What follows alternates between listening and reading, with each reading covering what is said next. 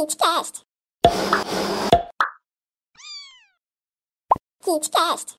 Olá, KitCasters! Tudo bem com vocês? Estamos aqui para mais um programa maravilhoso, nosso 003. Estou aqui com convidados incríveis hoje. Na verdade, na verdade, são meus amigos, porque nesse ambiente do design, todo mundo cabe na Kombi. Na verdade, na Kombi da Atami, né? Eu vou ler agora um manifesto escrito pelo Douglas Cavendish, um cara sensacional, um designer incrível, meu amigo, obviamente, cruzeirense.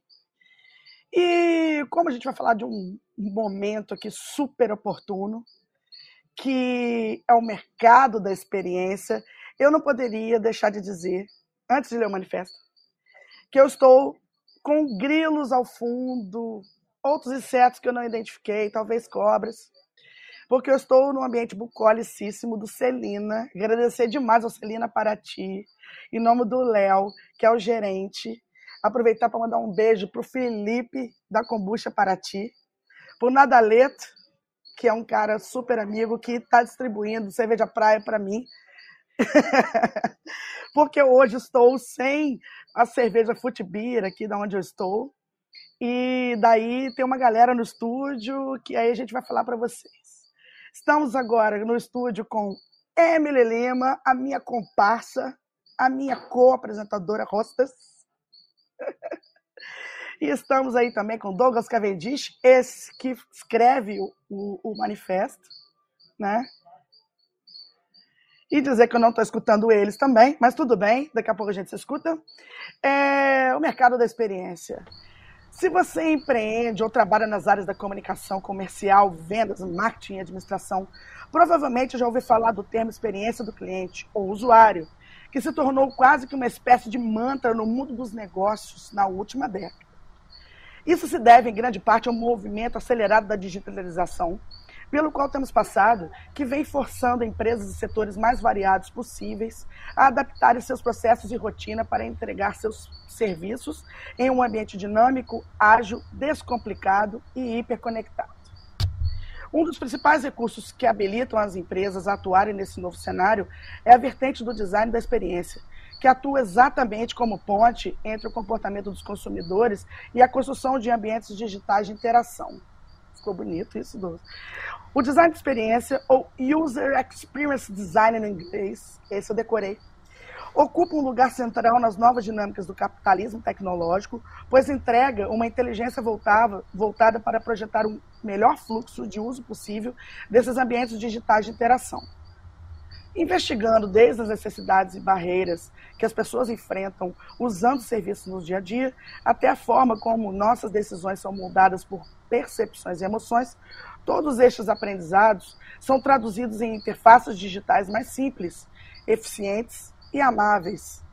Assim esperamos. Privilegiando assim a experiência do consumidor, colocando os clientes no centro do pensamento estratégico de negócios.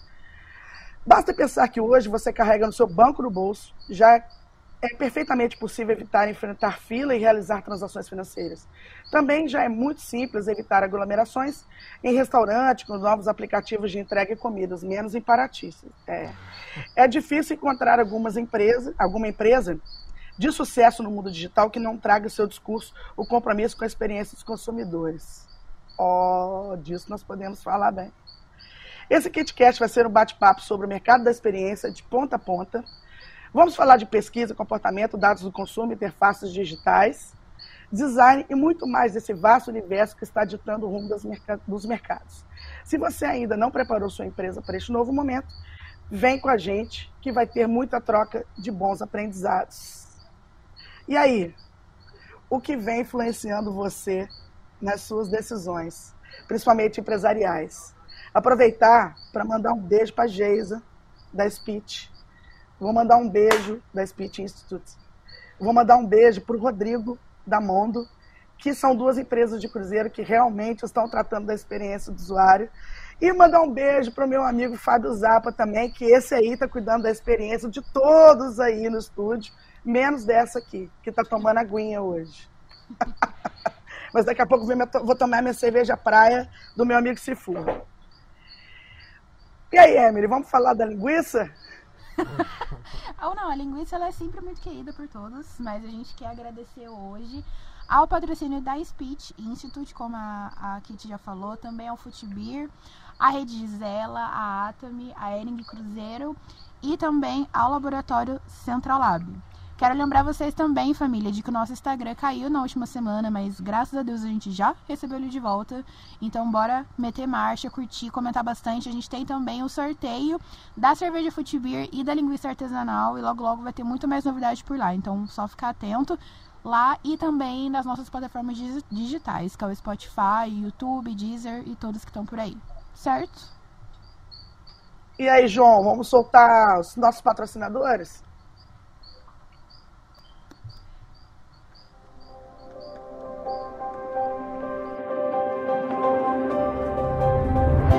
Você já se pegou falando frases como amanhã eu faço ou depois eu termino? Sabemos que superar desafios e dominar um novo idioma não é tarefa fácil, mas a Speech vai te ajudar. Há mais de 20 anos no mercado, mais de 7 mil alunos já passaram pelo nosso método de ensino de qualidade com aplicações de exames internacionais e padrão CIEFAR, Marco Comum Europeu de Referência para Línguas. Agora é hora de investir em você, ampliar seus conhecimentos e realizar sonhos. Pensando nisso, a Speech se reinventou. Estamos de cara nova para um momento novo. É com enorme prazer que anunciamos que a Speech, Centro de Proficiência em Línguas, passa a atuar como Speech Institute, como marca mãe dos seus braços, Teen School e Little Speech. O logo, representado por um bumerangue, expressa a ideia de que o agora está nas suas mãos e por mais longe que ele vá, o retorno sempre volta para você. Fica aqui o nosso convite para que você venha viver o futuro agora, conosco. Tudo que nós fizemos foi valorizar ainda mais o ensino de alto desempenho que nós temos e com anos de experiência, com muito amor em ensinar, só que agora com uma identidade mais moderna, dinâmica e clara.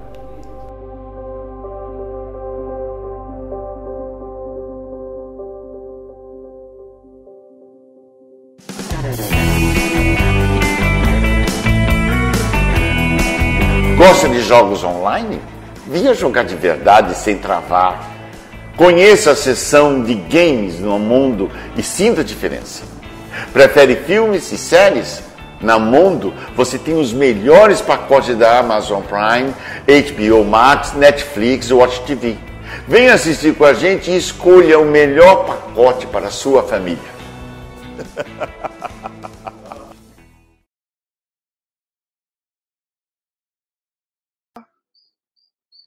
Adorei. Não é isso? Bom, vamos às apresentações. Quem começa, Emily? Eu ou você? Acho que você pode dar a largada hoje. Nossa, eu já te falei que eu tô nervosa, que você podia me liberar hoje, né? Mas tudo bem. Não, porque se hoje a gente começar a falar todos os currículos que estão presentes na nossa live... A gente live, não para mais, não para mais. Não, esse estúdio afunda. Com certeza. Estúdio afunda. Bom, primeiramente nós vamos falar de outro cruzeirense, Nas Leite, que é mestre pela UAL LSC, LCC, London College of Communication. Autor do livro Geração Pixelada, um método de pesquisa em design sobre cultura jovem, redes sociais e indústria de consumo. Que, aliás, relançou o livro dele lá em São Paulo ontem numa festa que eu deveria ter ido, não fui, porque eu estava aqui trabalhando na Atami, né? É especialista na construção de discursos e estratégias para as marcas, produtos e serviços a partir das abordagens e processos de design colaborativo. Trabalhou ao longo da sua carreira para importantes empresas como Ambev, Philip Morris, Boticário, Marisol, Ferreiro, Nokia, Visa e Gisela. Não colocou aqui. Uau! Por 10 anos atuou, atuou como head de design estratégico junto aos canais Globosat e Globo, onde implementou e liderou, e liderou o Innovation Lab, desenvolvendo projetos e operações de inovação sistêmica com áreas internas e com parceiros comerciais de diversos segmentos e indústrias, como TIM, Claro, Vivo, Motorola, Johnson Johnson, Nestlé, Seara, Casas Bahia, Diageo, Itaú, entre outras. É palestrante e professor, diretor de aprendizado em design na Ecos Innovation Lab, atuando hoje como consultor associado junto à empresa de design Drive Innovation. Vou para speech daqui a pouco aprender a falar todos esses nomes. não é não? Podemos ir para o próximo? Ué, vai lá agora, tua vez. A gente treinou o jogral. A gente não, a gente tá toda treinada aqui, eu tô só na, na estética. A gente tem hoje também o Marlon Itabori, que tem 30 anos. Ele é UX Strategist na Log, que é uma startup de logística. Ele veio do interior do Rio de Janeiro para a capital de São Paulo. Curioso, curioso por natureza, ele lê bastante, ouve bastante música e joga bastante videogame. Eu também. Tudo isso ajuda ele na desconstrução de quem ele é hoje. Em horário comercial, ele faz uma ponta como designer na log, mapeando fluxos, entendendo contextos e buscando conexões e pensando em soluções para um ecossistema altamente complexo. De vez em quando ele faz algumas mentorias, compartilhando um pouco das experiências e aprendendo também no processo, que no final é o que a gente quer fazer aqui no KitCast, hoje e sempre também, né? Vou falar agora da Fabiana Heinrich designer, pesquisadora e professora do curso de comunicação visual design do programa de pós-graduação em design na Escola de Belas Artes da Universidade Federal do Rio de Janeiro, na EBA UFRJ, UFRJ cuja é minha patroa no momento, coordenadora do LabCrit, Laboratório de Produções Críticas e Design.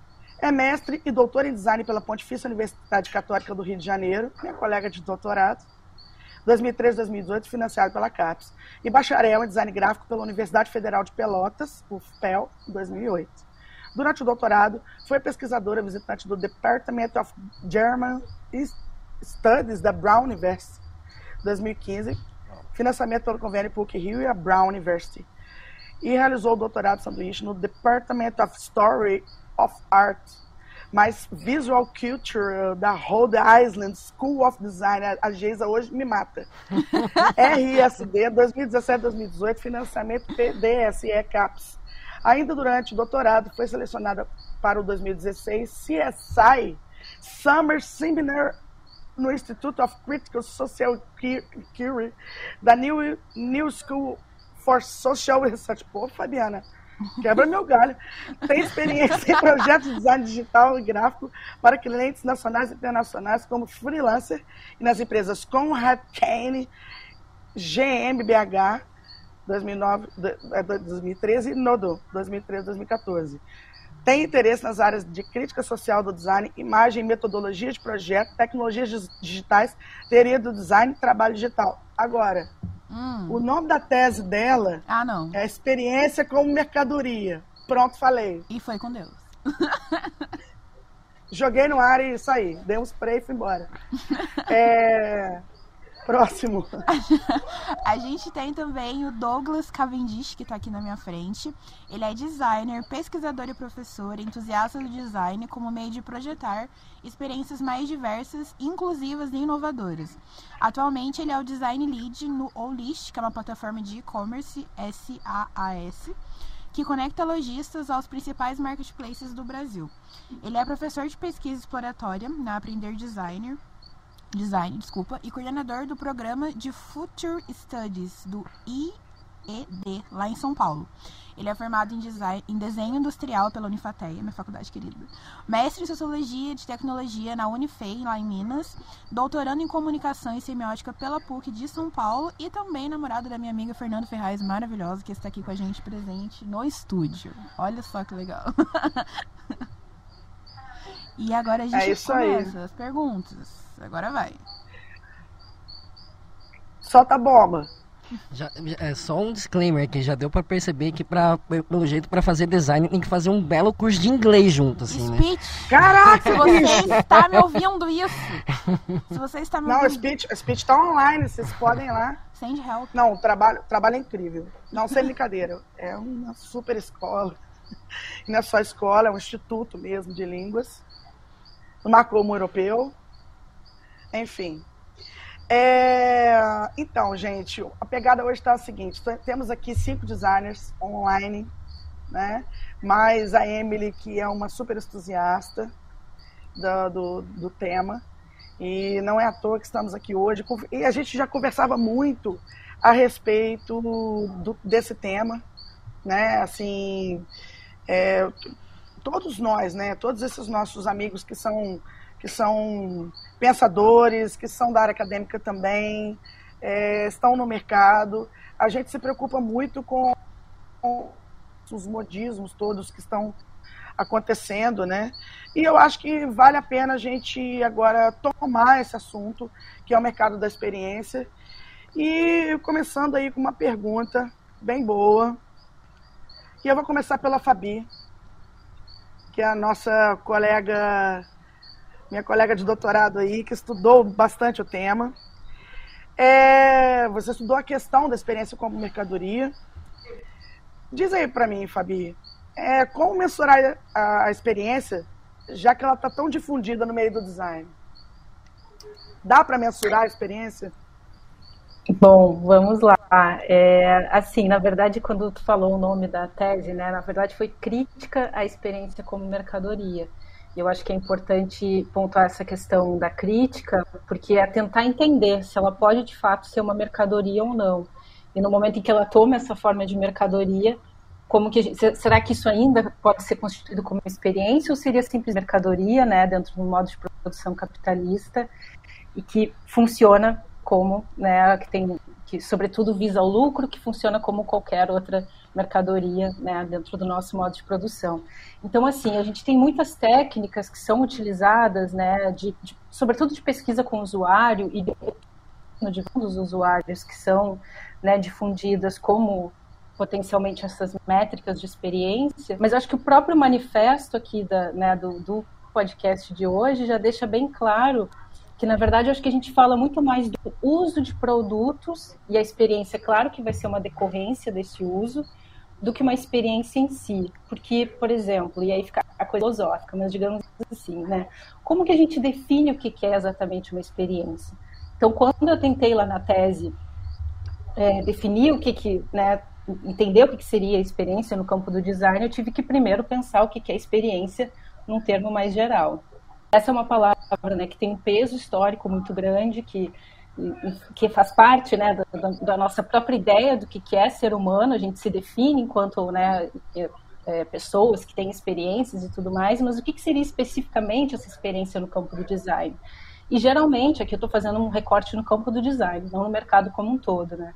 E a gente tem o uso de produtos digitais. Então, eu vou ter algo que é muito específico, né? Não é a minha experiência de comer um bolo de chocolate, não é a minha experiência de tomar cerveja ou, né, que, que patrocina aqui o podcast, por exemplo. Né? No, no, campo do design, a experiência de utilização de, de um próprio produto digital.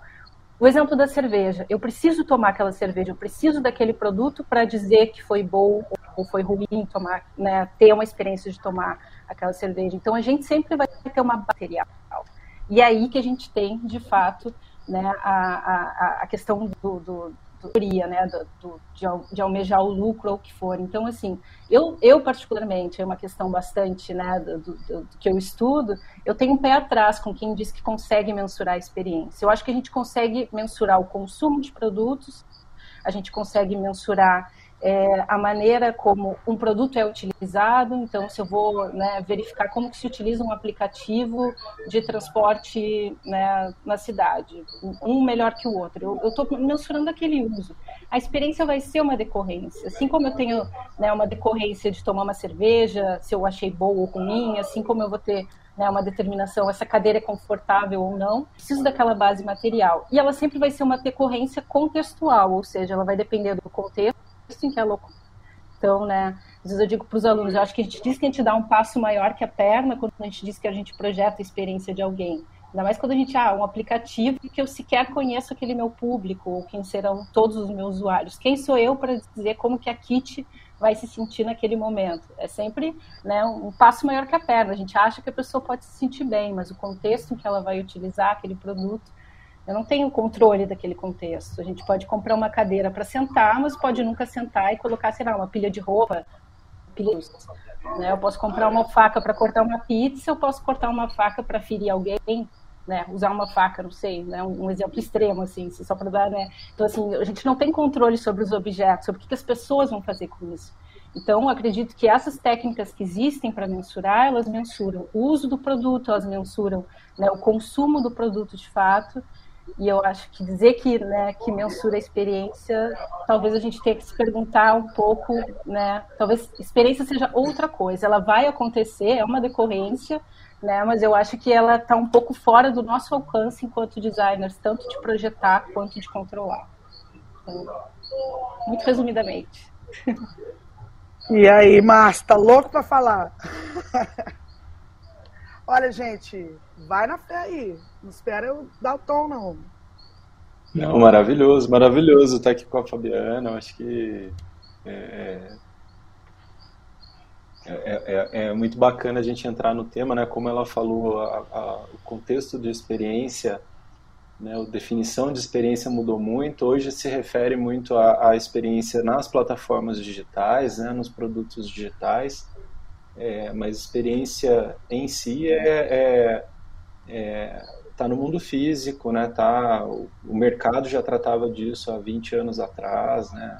Mais, inclusive, desde os anos 80, na verdade, quando as franquias começam a desenhar os serviços, né? Na, na globalização, o que você tem é um desenho de experiência, né? Então, tal qual hoje nos produtos digitais você é, mapeia né, a navegabilidade dentro de um aplicativo, né, de um banco digital, para onde vai, para onde vem, né, como é que aquilo se torna mais intuitivo para o usuário ali do produto digital. É, os serviços já pensavam isso a, a, no passado, né, talvez de forma menos é, é mais rudimentar, mas a, o que a gente tentava como designers era, era construir é, é, proporcionar é, é, um ambiente para que a pessoa tivesse uma experiência positiva com o produto, né? antes mesmo do consumo. Né? A Fabiana falou muito do, do, do, consumo de produto. Né? Eu trabalhei com cervejaria, então o que a gente fazia antes era, era o mapeamento, era o blueprint da entrada da pessoa naquele ponto de venda, a mesma coisa na franquia de perfumes, né? Como é que vai ser a loja, como é que vai ser a experiência ali dentro, por quais produtos ela passa, né? Como é que você engaja a pessoa ali dentro para que ela fique mais tempo. Então esses esses estudos de, de construção de experiência, né, de indução de experiência. Eu fiz uma tese também que você não lembra. Foi o primeiro livro, não publicado, é, é, que era sinestesia, foi, foi da pós-graduação lá de, de, conteúdo audiovisual na, na PUC do, de, do Paraná é, que era a experiência nas festas rave, né? Então, como é que é, num desenho de uma festa, né, você criava ambientes com iluminação, com cheiro, com, enfim, é, toda uma narrativa ali para que a pessoa entrasse naquele clima da festa, né? Entrasse naquela história, né? E por isso eu acho que quando a gente fala de, de experiência, a gente está falando de contar história, né? De construir uma história né, com arco de narrativa, com começo, com meio, com fim, né, onde que é o ápice e quando que é o desligamento, né, quando a gente fala de é, é, experiência, employee experience, né, experiência do empregado numa empresa, né, como é que ele é contratado, ele ganha aquela mochila, aquele, aquele squeeze, uma cartinha, né, não sei o né, aí ele ganha aquela promoção naquele momento, e depois tem um desligamento também para que ele saia bacana. Então, assim, é, e experiência de marca, enfim, com as festas. Né? Nos anos 90 a gente fez muito projeto para bebida, especialmente, né? As festas é, que você queria que a pessoa fosse lá, se ela não bebesse aquela, aquela bebida, ela saía de lá com uma, uma, uma experiência positiva com aquela marca, né?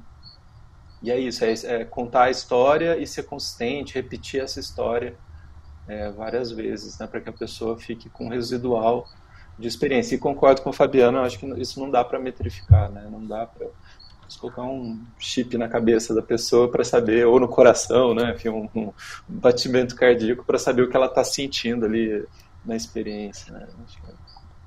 É, é difícil, a gente está longe ainda, acho. É, hoje eu vim de camisa do Flamengo para dar uma provocada. Primeiro que está hum. na final do Libertadores e a experiência de estar ali no campo de futebol não tem, não se mensura. Só se diz.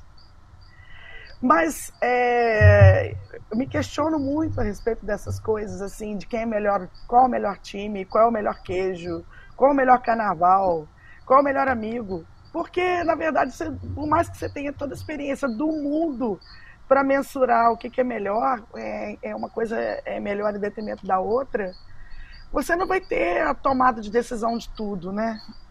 E aí a gente, enquanto designer, a gente tem o um desafio, né? Assim, eu vou trabalhar para o Flamengo, eu vou trabalhar para Ponte Preta, eu vou trabalhar para o Botafogo, vou trabalhar para esse time do Douglas aí.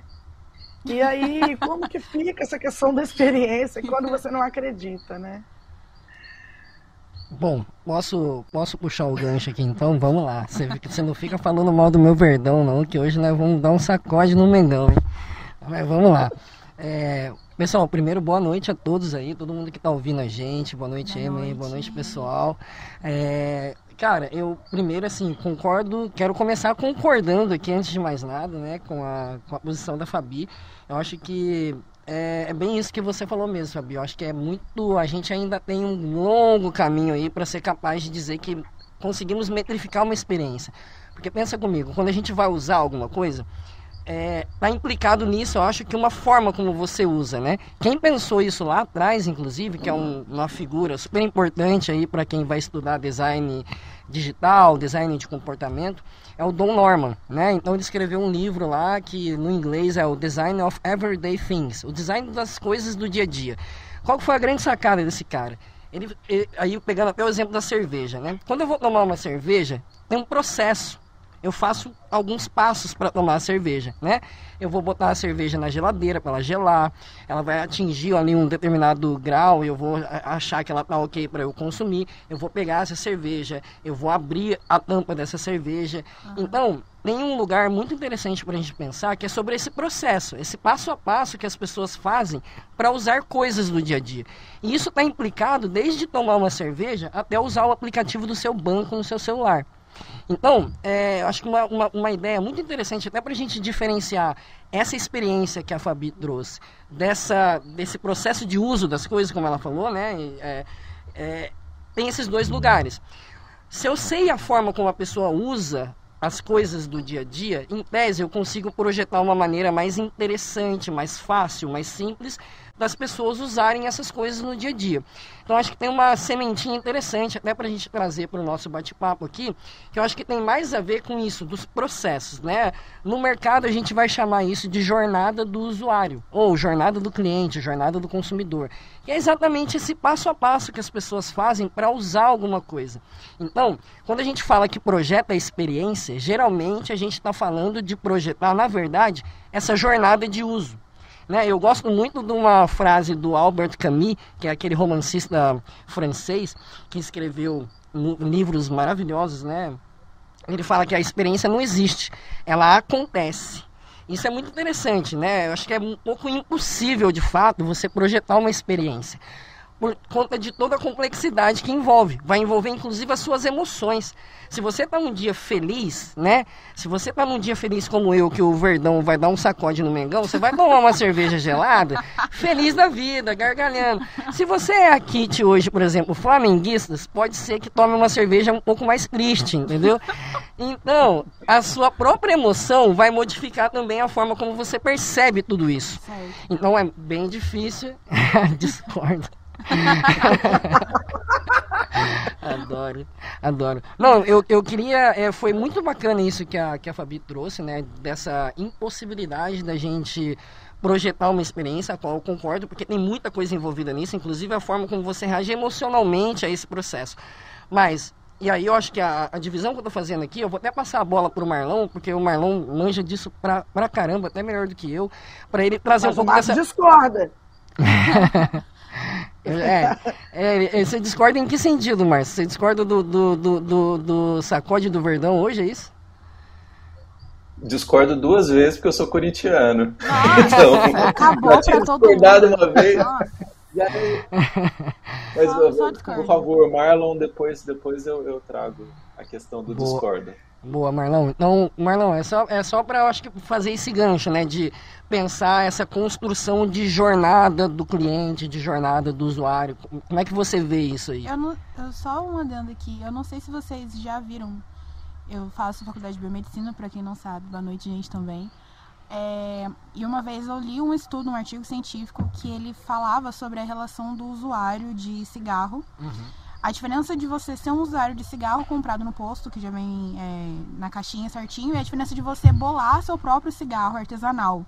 Uhum. O tanto que isso influencia a você continuar com o vício, porque é exatamente esse trajeto que você falou, é o fato de você comprar o seu tabaco, você comprar a cereja, aí você bola o seu cigarro, aí você acende o cigarro, então isso fica muito apegado na pessoa. Total. E tem toda uma explicação científica que eu achei muito interessante também. E ele concordou. é sobre isso. Amém, amém, amém. Agora eu vou dar espaço pro Marlon falar. Só queria Boa. lembrar mesmo. Bom, vamos lá, gente. Boa noite, é, primeiramente, para todo mundo. Obrigado, Kit, pelo convite. Uh, eu gosto dessa parte de jornada, né? Eu acho super interessante. Eu acho que é, toda a experiência ela envolve principalmente contexto, né? Uh, super concordo também quando a gente fala que é imensurável, né? É difícil mensurar, tanto que você, quando a gente tenta mensurar e entender, é, acabam que essas métricas elas batem tipo em número de vezes das coisas que você faz e aí é, é, é difícil da gente trazer essa camada de subjetividade da emoção, né, de experiência das coisas que a gente sente. Mas eu acho muito legal também no final é lembrar que, cara, são pessoas, né?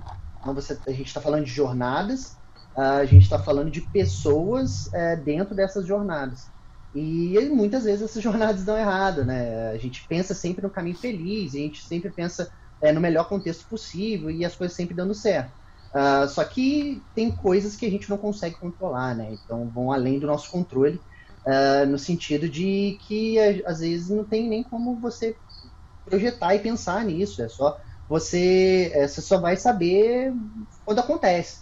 Né? Então, assim, quando a gente fala de experiência, né, de pensar em experiência, eu gosto muito da abordagem acadêmica de fazer as coisas, né, no sentido de tratar tudo isso como um experimento, né, de experimentar e tentar trabalhar com tipo é, achismos e o que as nossas crenças, né, e confrontar isso com a realidade, porque é só daí que a gente vai é, ver se aquilo faz sentido ou não, né? Uh, então isso e trazer isso para dentro do do dinamismo que a gente tem hoje, principalmente no mercado de tecnologia, é, e trazer isso por, tentando ser o mais ágil possível, né? É, com várias camadas de complexidade, que é a parte mais difícil, né? Uh, então, tipo, antes da gente continuar, é, eu gostaria de passar para o Fábio, que eu fiquei super interessado na parte de discorda dele, e eu acho que discordar das coisas vai aquecer a discussão. Então, eu vou. Cadê? Estão me ouvindo? Estão me ouvindo. É, não, eu acho que, que experiência ela pode ser conduzida. Você constrói sim. Né? E, e, e, concordo com concordo com o Marlon. concordo. é, que você não, não consegue ter o controle total. Né? Mas que a, a, a a condução da, da, da, da, da experiência você, você consegue é, você consegue sugestionar a pessoa, o usuário, né? Porque a, a, quando a gente fala de experiência, de construir experiência, a gente está falando de ritualizar as coisas, né? De ritualizar Exatamente. os processos, né? E os americanos são os que melhor sabem fazer isso. Eles têm um lugar na, lá nos Estados Unidos, tem na, na, em Tóquio, na Europa também, que chama Disney World. World. Hum. E, e, e, não só lá, enfim, nos Estados Unidos é, eles ritualizam, né, criam esses processos todos de experiência para o que o usuário, né, a pessoa que está visitando, seja o ponto de venda, seja o parque, seja o, o One World é, Trade Center lá, que é aquela torre nova que construíram, né, lá em Nova York, é fantástico. Você vai, ah, você acha que você vai lá em cima olhar a cidade no topo do prédio, né? Mas não, você chega, você compra o ingresso, aí você tem todo um tratamento de felicidade ali na hora que você está eh, comprando ingresso, tem uma música tocando no hall do prédio. Aí você entra no elevador, né? E aí alguém já te, já te diz, olha, são tantos mil andares para você chegar lá em cima, né? Isso já te provoca excitação, né? Aí quando você entra no elevador, você entra com aquele monte de gente, você fala, gente, vai cair, né? Aí o, o, o elevador inteiro é forrado de telas de LED. E aí nessa jornada, que é uma coisa assim, né? E aí os pistões todos daquele elevador que te conduzem lá para cima é super suave, parece que você está flutuando, e aquelas imagens da cidade vão te antecipando e te gerando expectativa do que você vai ver. Né? Então você já vai vendo os prédios, né? Quando chega lá em cima, você não vê a janela. Você tem outro outro momento de, de, de, de, de construir a antecipação, né? Porque eles te jogam numa salinha fechada com uma história ali, tem um, um corredor com os painéis, né? E você vai seguindo o guia e o guia vai te excitando, vai te dando palavras ali, enfim, te conduzindo na experiência, né? E aí você chega num paredão escuro, todas aquelas pessoas ali com você, e aí o paredão se abre e toca uma música que é o ápice da, da experiência ali. Você né, tem gente que chora, né? Abraça as crianças, tal, e abre e a janela. Aí você vai para a janela, olha a cidade, tira foto, tal. E quando você tá saindo, onde que você cai? no desfecho, você cai numa loja de souvenir. Né? E aí você está tão emocionado, né? Porque você te construiu, né? Você, você nessa jornada aí de meia hora, 40 minutos, você foi construindo tanta excitação, tanta antecipação, né? O que vem, o que vem, o que vem, o que vem, o que vem. Aí você vê, você se emociona, na hora de ir embora você quer levar aquilo com você, né? Porque você está emocionado, porque você... E essa narrativa é quase que um arco Eisenstein, Eisenstein, de Eisenstein, né? é, é, que é o arco de narrativa com o ápice, isso se aplica a tudo, né? É claro que algumas experiências elas não podem ter essa antecipação toda, né? Quando a gente está falando de produto digital, que você tem que ser mais direto possível, né? Aí o Marlon vai saber falar melhor do que eu, né? Com menos etapas, mais intuitivo, tal. Mas na, na construção dessas jornadas você pode conduzir absolutamente a emoção das pessoas. Como é na novela, bom, cara, por exemplo. Isso isso que você falou me lembra muito um livro que eu li muitos anos atrás, que é da Nancy Duarte, que chama Resonate. Esse assim, tipo, eu lembro que eu tava numa brisa de é, aprender retórica e como contar a história. E esse livro me pegou porque é, ela fala desse lance mesmo, né? Das mensagens ressoarem nas pessoas. E ela conta, traz várias teorias que eu acho super interessante. E no final é muito sobre narrativa. E aí o que eu acho mais legal desse livro é que ela vai trazendo vários TED Talks e vai analisando é, pequenos detalhes ali ao longo da jornada de um TED Talk, né, que é super interessante. Então, por isso, por exemplo, tem um TED Talk de um cara apresentando é, por que, que a gente não gosta de música clássica. E aí ele toca piano, e aí ele explica uma coisa, conta uma história dele, ele toca um pouquinho de piano de novo, e aí ele vai demonstrando aquilo ali. E aí você vai entrando na jornada e na história dele, né, na narrativa dele. Você fala assim, putz, legal. Isso vai se aproximando e criando conexão né, que eu acho super legal também. No final, a experiência é sobre criar conexões também, né? Como que você se aproxima mais das pessoas, como que você é, envolve elas dentro desse universo, dessa narrativa de, que, que você está criando, né?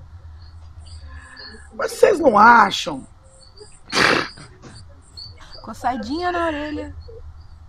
Não, é assim, eu estudei com a Fabi, né? Então, é, a Fabi me chamou para conversa várias vezes, assim.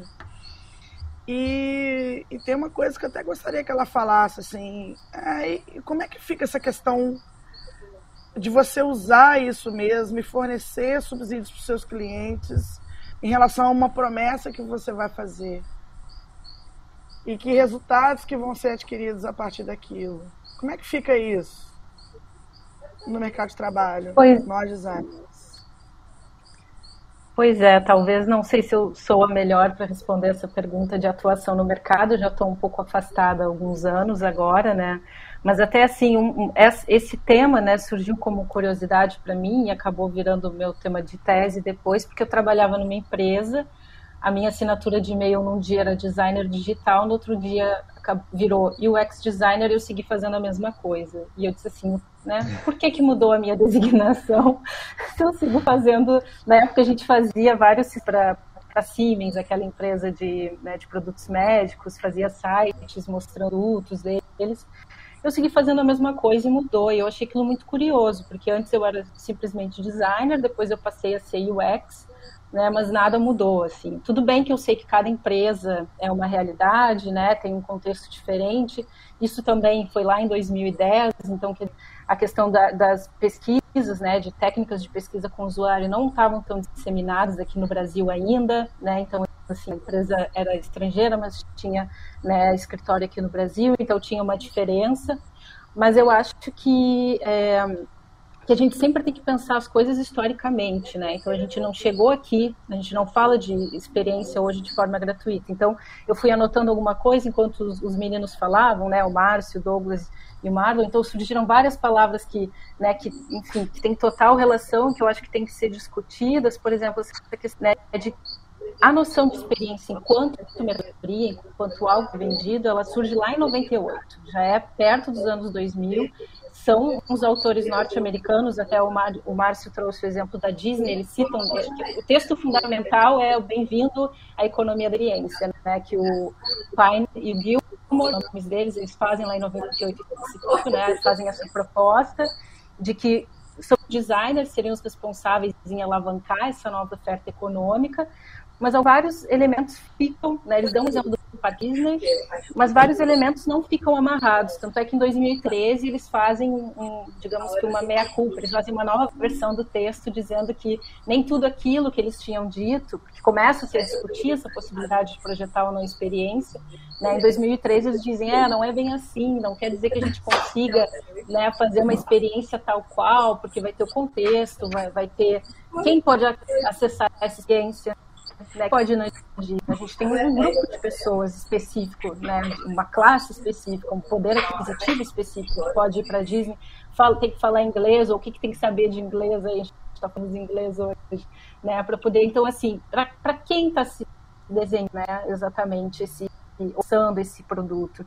Então, essa ideia né, de que né, o campo do design, ou o mercado como um todo, né, produz para todo mundo, essa, essa experiência seria acessível para todo mundo, a gente vai ter um recorte de acordo né, com aquela oferta econômica. E por isso que isso acaba sendo muito forte, né, essa, essa dimensão econômica. Ela não é tratada nos cursos de design, a gente não tem né, uma, uma, uma disciplina ou, ou, disciplinas que tratem dessa relação né, do design com com questões né, do modo de produção econômico mesmo. Eles falam da questão da memorabilia, então o exemplo que o Márcio deu, né? Ah, a pessoa vai lá, faz todo anda lá pelo prédio, sobe, e quando chega lá no final quer guardar uma reclama. Então, a ideia de levar um, né, um sei lá, um, uma foto, um adesivo, um chaveiro, um lápis, o que for, né, daquele momento é algo que acaba sendo forte. Porém, essa questão, assim, se a gente relaciona a noção de experiência simplesmente também com outro outra coisa surgiu aqui, cardíaco, emoção, também é complexo. Porque será que o nosso corpo reage da mesma maneira? Será que as nossas emoções não mudam culturalmente? Se está pensando, né, quando se fala num design mais, né, em termos globais, mais amplo, né? Então, será que ser feliz no Brasil é igual a ser feliz na Finlândia? Né? Então, assim, essas, essas, essas promessas, aí eu acho que aqui eu vou tentar amarrar com a tua questão, Ingrid, eu acho que a gente tem que ter muito cuidado, porque né, quando a gente está falando de experiência no campo do design, a gente está falando de algo que é mercadologicamente organizado, tecno, tecnologicamente organizado também, hoje em dia. Né? Mas até de, tirando fora a dimensão tecnológica, eu acho que é a dimensão mercadológica mesmo. Vou ter uma, uma mercadoria, um produto sendo vendido, e a gente tenta a questão da experiência naquele produto.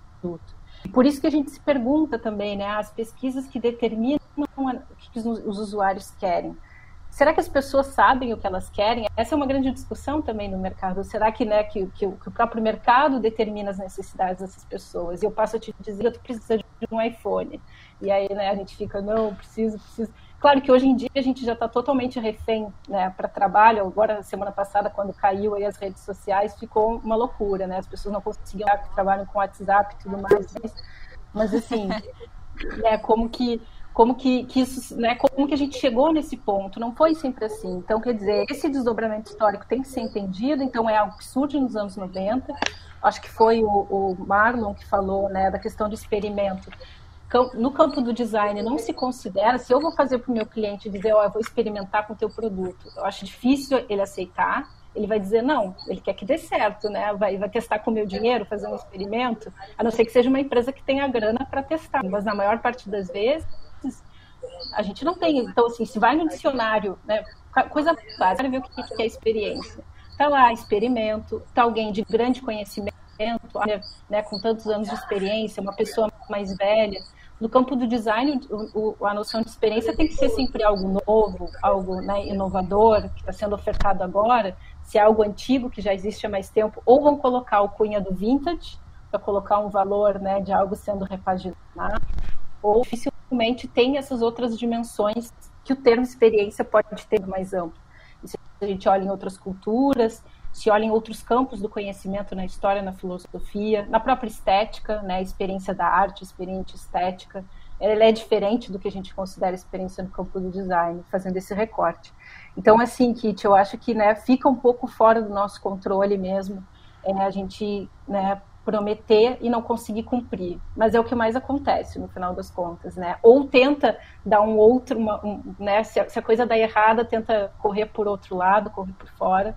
Mas eu acho que assim que nós seríamos mais sinceros se a gente dissesse, ó, eu estou falando de um produto que vai funcionar dessa maneira. Então eu consigo propor para o usuário a forma de uso, e aquele fluxo. Então, como o Márcio falou, ah, a questão de subir lá no prédio, enfim, aquilo tudo é, uma, é, um, é, um, é um é um planejamento material de uso daquele espaço, de fluxo social. Eu posso botar pessoas para.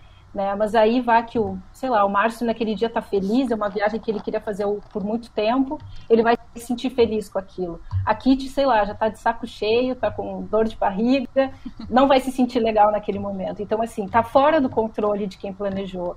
Né? Então, a gente tem essa ideia de que o planejamento tenta fazer o melhor, porém o melhor para ti pode não ser o melhor para os outros. E essa questão de discussão, o que, que é melhor também? Né? Tem uma designer, é, é, ela é inglesa, não vou lembrar o primeiro nome dela, mas o segundo é Daisy, depois eu posso passar para vocês a referência.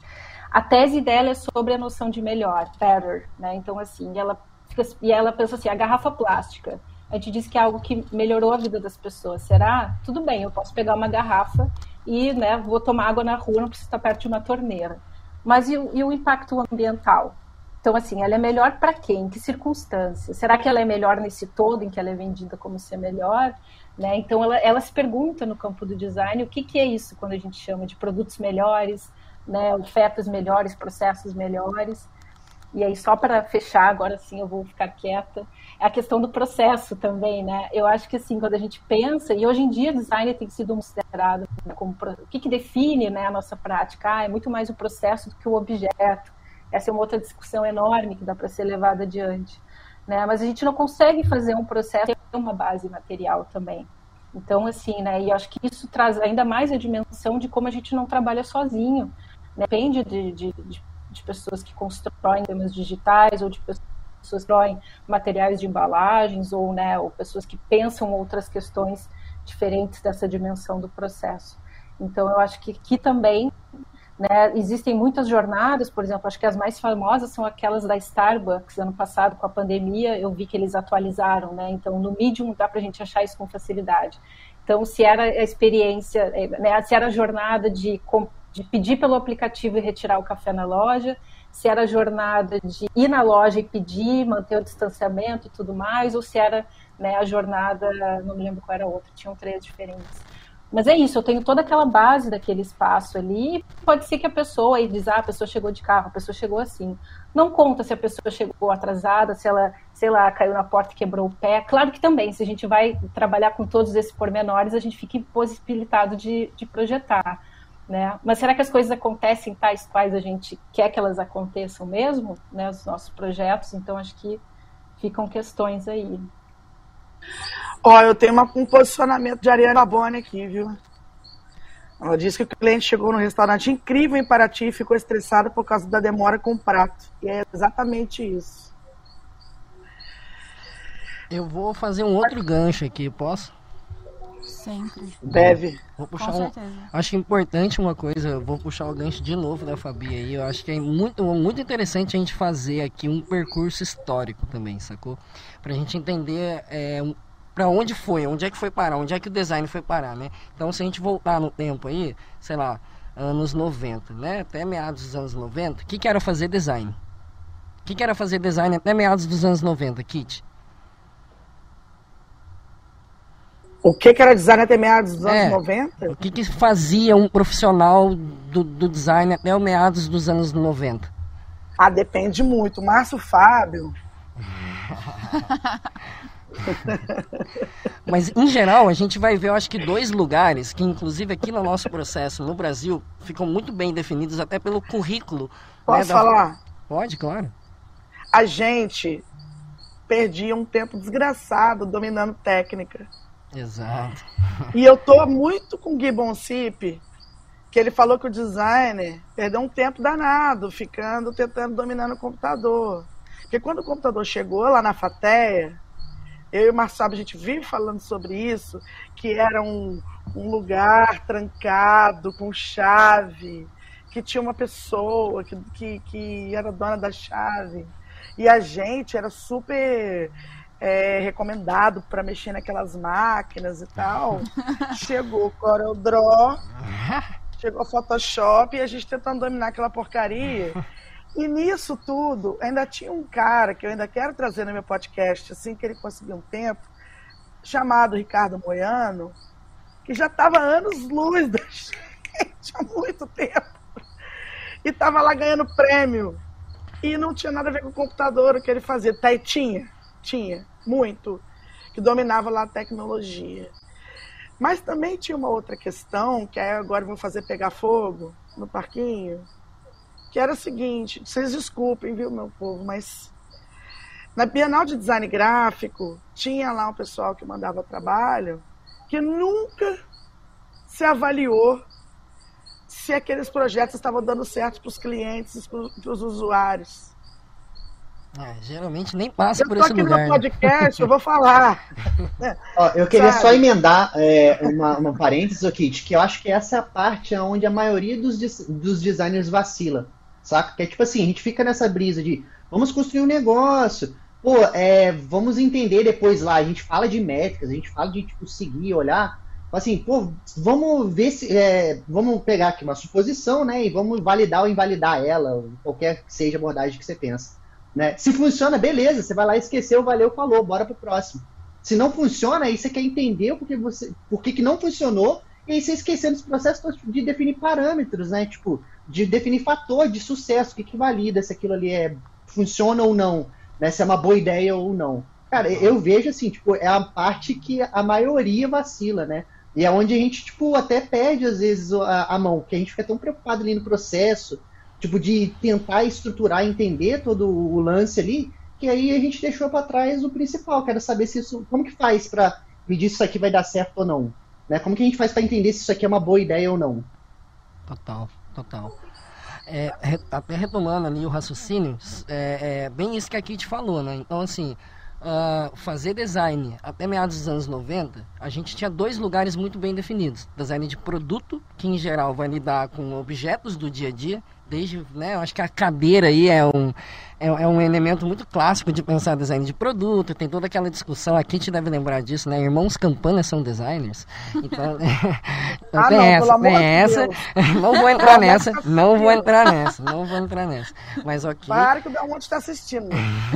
E, e o design gráfico, né? Então veja, um criando suportes para a gente lidar com as coisas do dia a dia que, que tem, né? Uma, uma dimensão aqui física, os objetos, os artefatos, e uma outra ligada mais à questão das visualidades, né? Então veja, legal. Só que o mundo mudou, né? Eu acho que é um pouco daquela cena de o, o, o Mágico de Oz, quando a Dorothy dá um furacão e a Dorothy, de repente, não tá mais no Kansas, né? Então, assim, onde a gente tá? O que, que aconteceu nesse, nesse, nesse, nessa virada de século, né? Acho que é muito importante olhar para esse lugar, porque ah, o processo de inovação que os meios digitais trouxeram para a humanidade como um todo, eles são inexoráveis, eles estão fazendo a sociedade caminhar para um lugar que a gente nunca tinha visto antes. A gente está no furacão, a está no olho do furacão. Faz o quê? Nem 30 anos, 40 anos que a gente tem internet. E a nossa vida já foi radicalmente mudada desde a invenção da internet. Então, acho que o design acompanhou muito essa, esse processo de mudança. Né? Então, de nenhum ponto. Pode, pode colocar seu ponto aí, meu querido. Eu tô amando as plaquinhas. Pode- Eu vou Eu tô esperando o, o Márcio discordar até agora, pô. Ele Eu tô concordou querendo só que a Fabi bote plaquinha. Eu queria Você- fa- é, Você quer, colo você quer colocar não seu não tem ponto? post-it. Tô sem post-it. Marcinho, você quer colocar seu ponto agora ou eu, eu, eu concluo aqui? É? Tá, vamos lá então.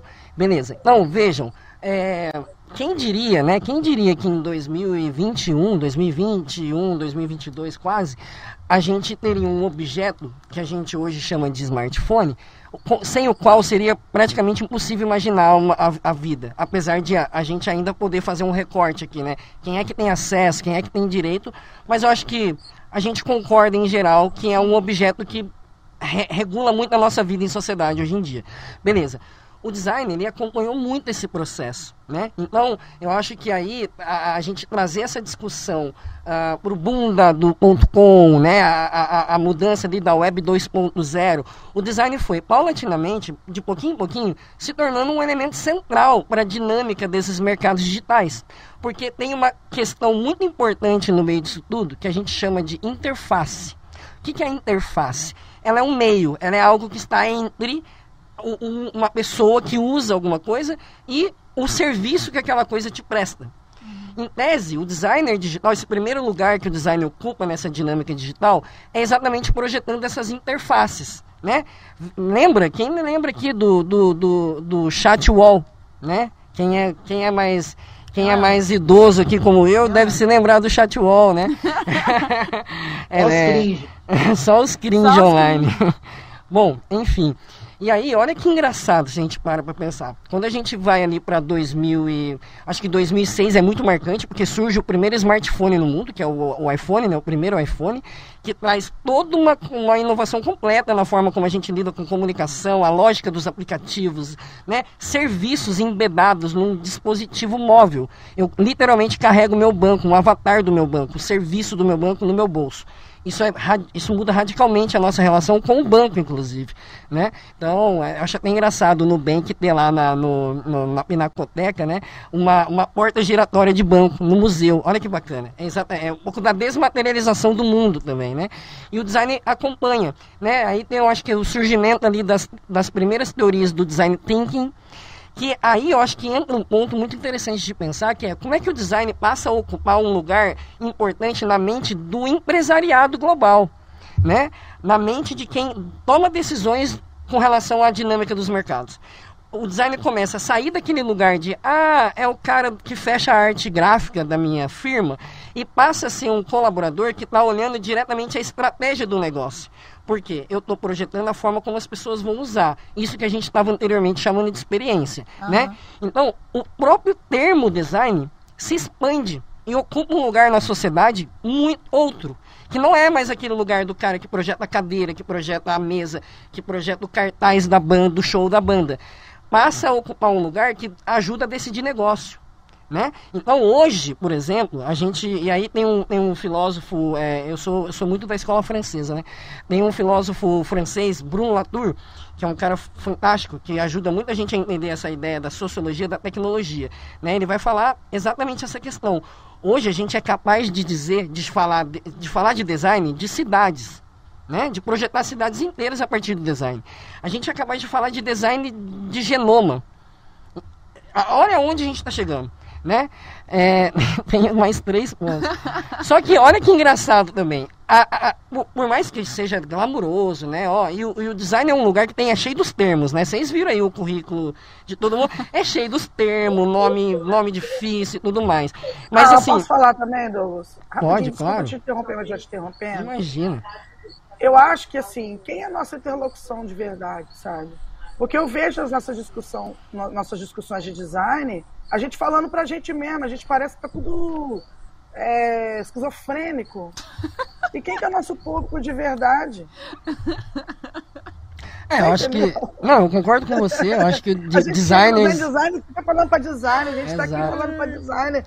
Cara, eu tenho uma uma pessoa que está na clínica de estética que está assistindo, tem a minha irmã que é médica, tem a Ariane que é comerciante, tem a Emily que é. Dona que é Ana também está presente aí. É, tem a Dalgisa. Mas isso é maravilhoso, porque assim, por mais que tenha esse entendeu? lugar de pompa, de glamour, de falar, ai, design genômico, design de cidades, lá, lá. Tem que parar com esse negócio. Tem também o design de sobrancelha sacou? Tem o cake design. Isso é isso, na minha, desculpa o termo, mas é, eu acho isso foda, entendeu? Porque mostra que o termo design ocupa um lugar para social, entendeu? Então a gente é capaz de falar de design de sobrancelhas, eu acho isso incrível, né? Eu acho que tem muita gente que vê com maus olhos e tudo mais. Então assim, o que eu quero dizer é o, tem um, todo um discurso comercial também por trás do design. Então eu acho que é, o, o, papel da, o papel da academia é muito importante, exatamente para trazer um olhar crítico, mas essencialmente, esse design que a gente está falando de mercado é, por essência, um, um, um lugar reducionista.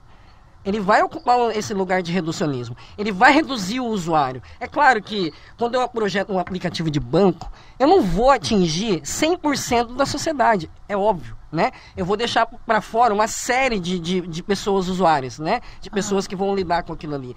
É claro que falar de experiência é muito mais complexo do que a gente fala no mercado. Mas quando está nesse lugar de mercado, ele é, na, ele é essencialmente reducionista. Ele precisa ser reducionista exatamente por conta disso que a Kitty acabou de falar.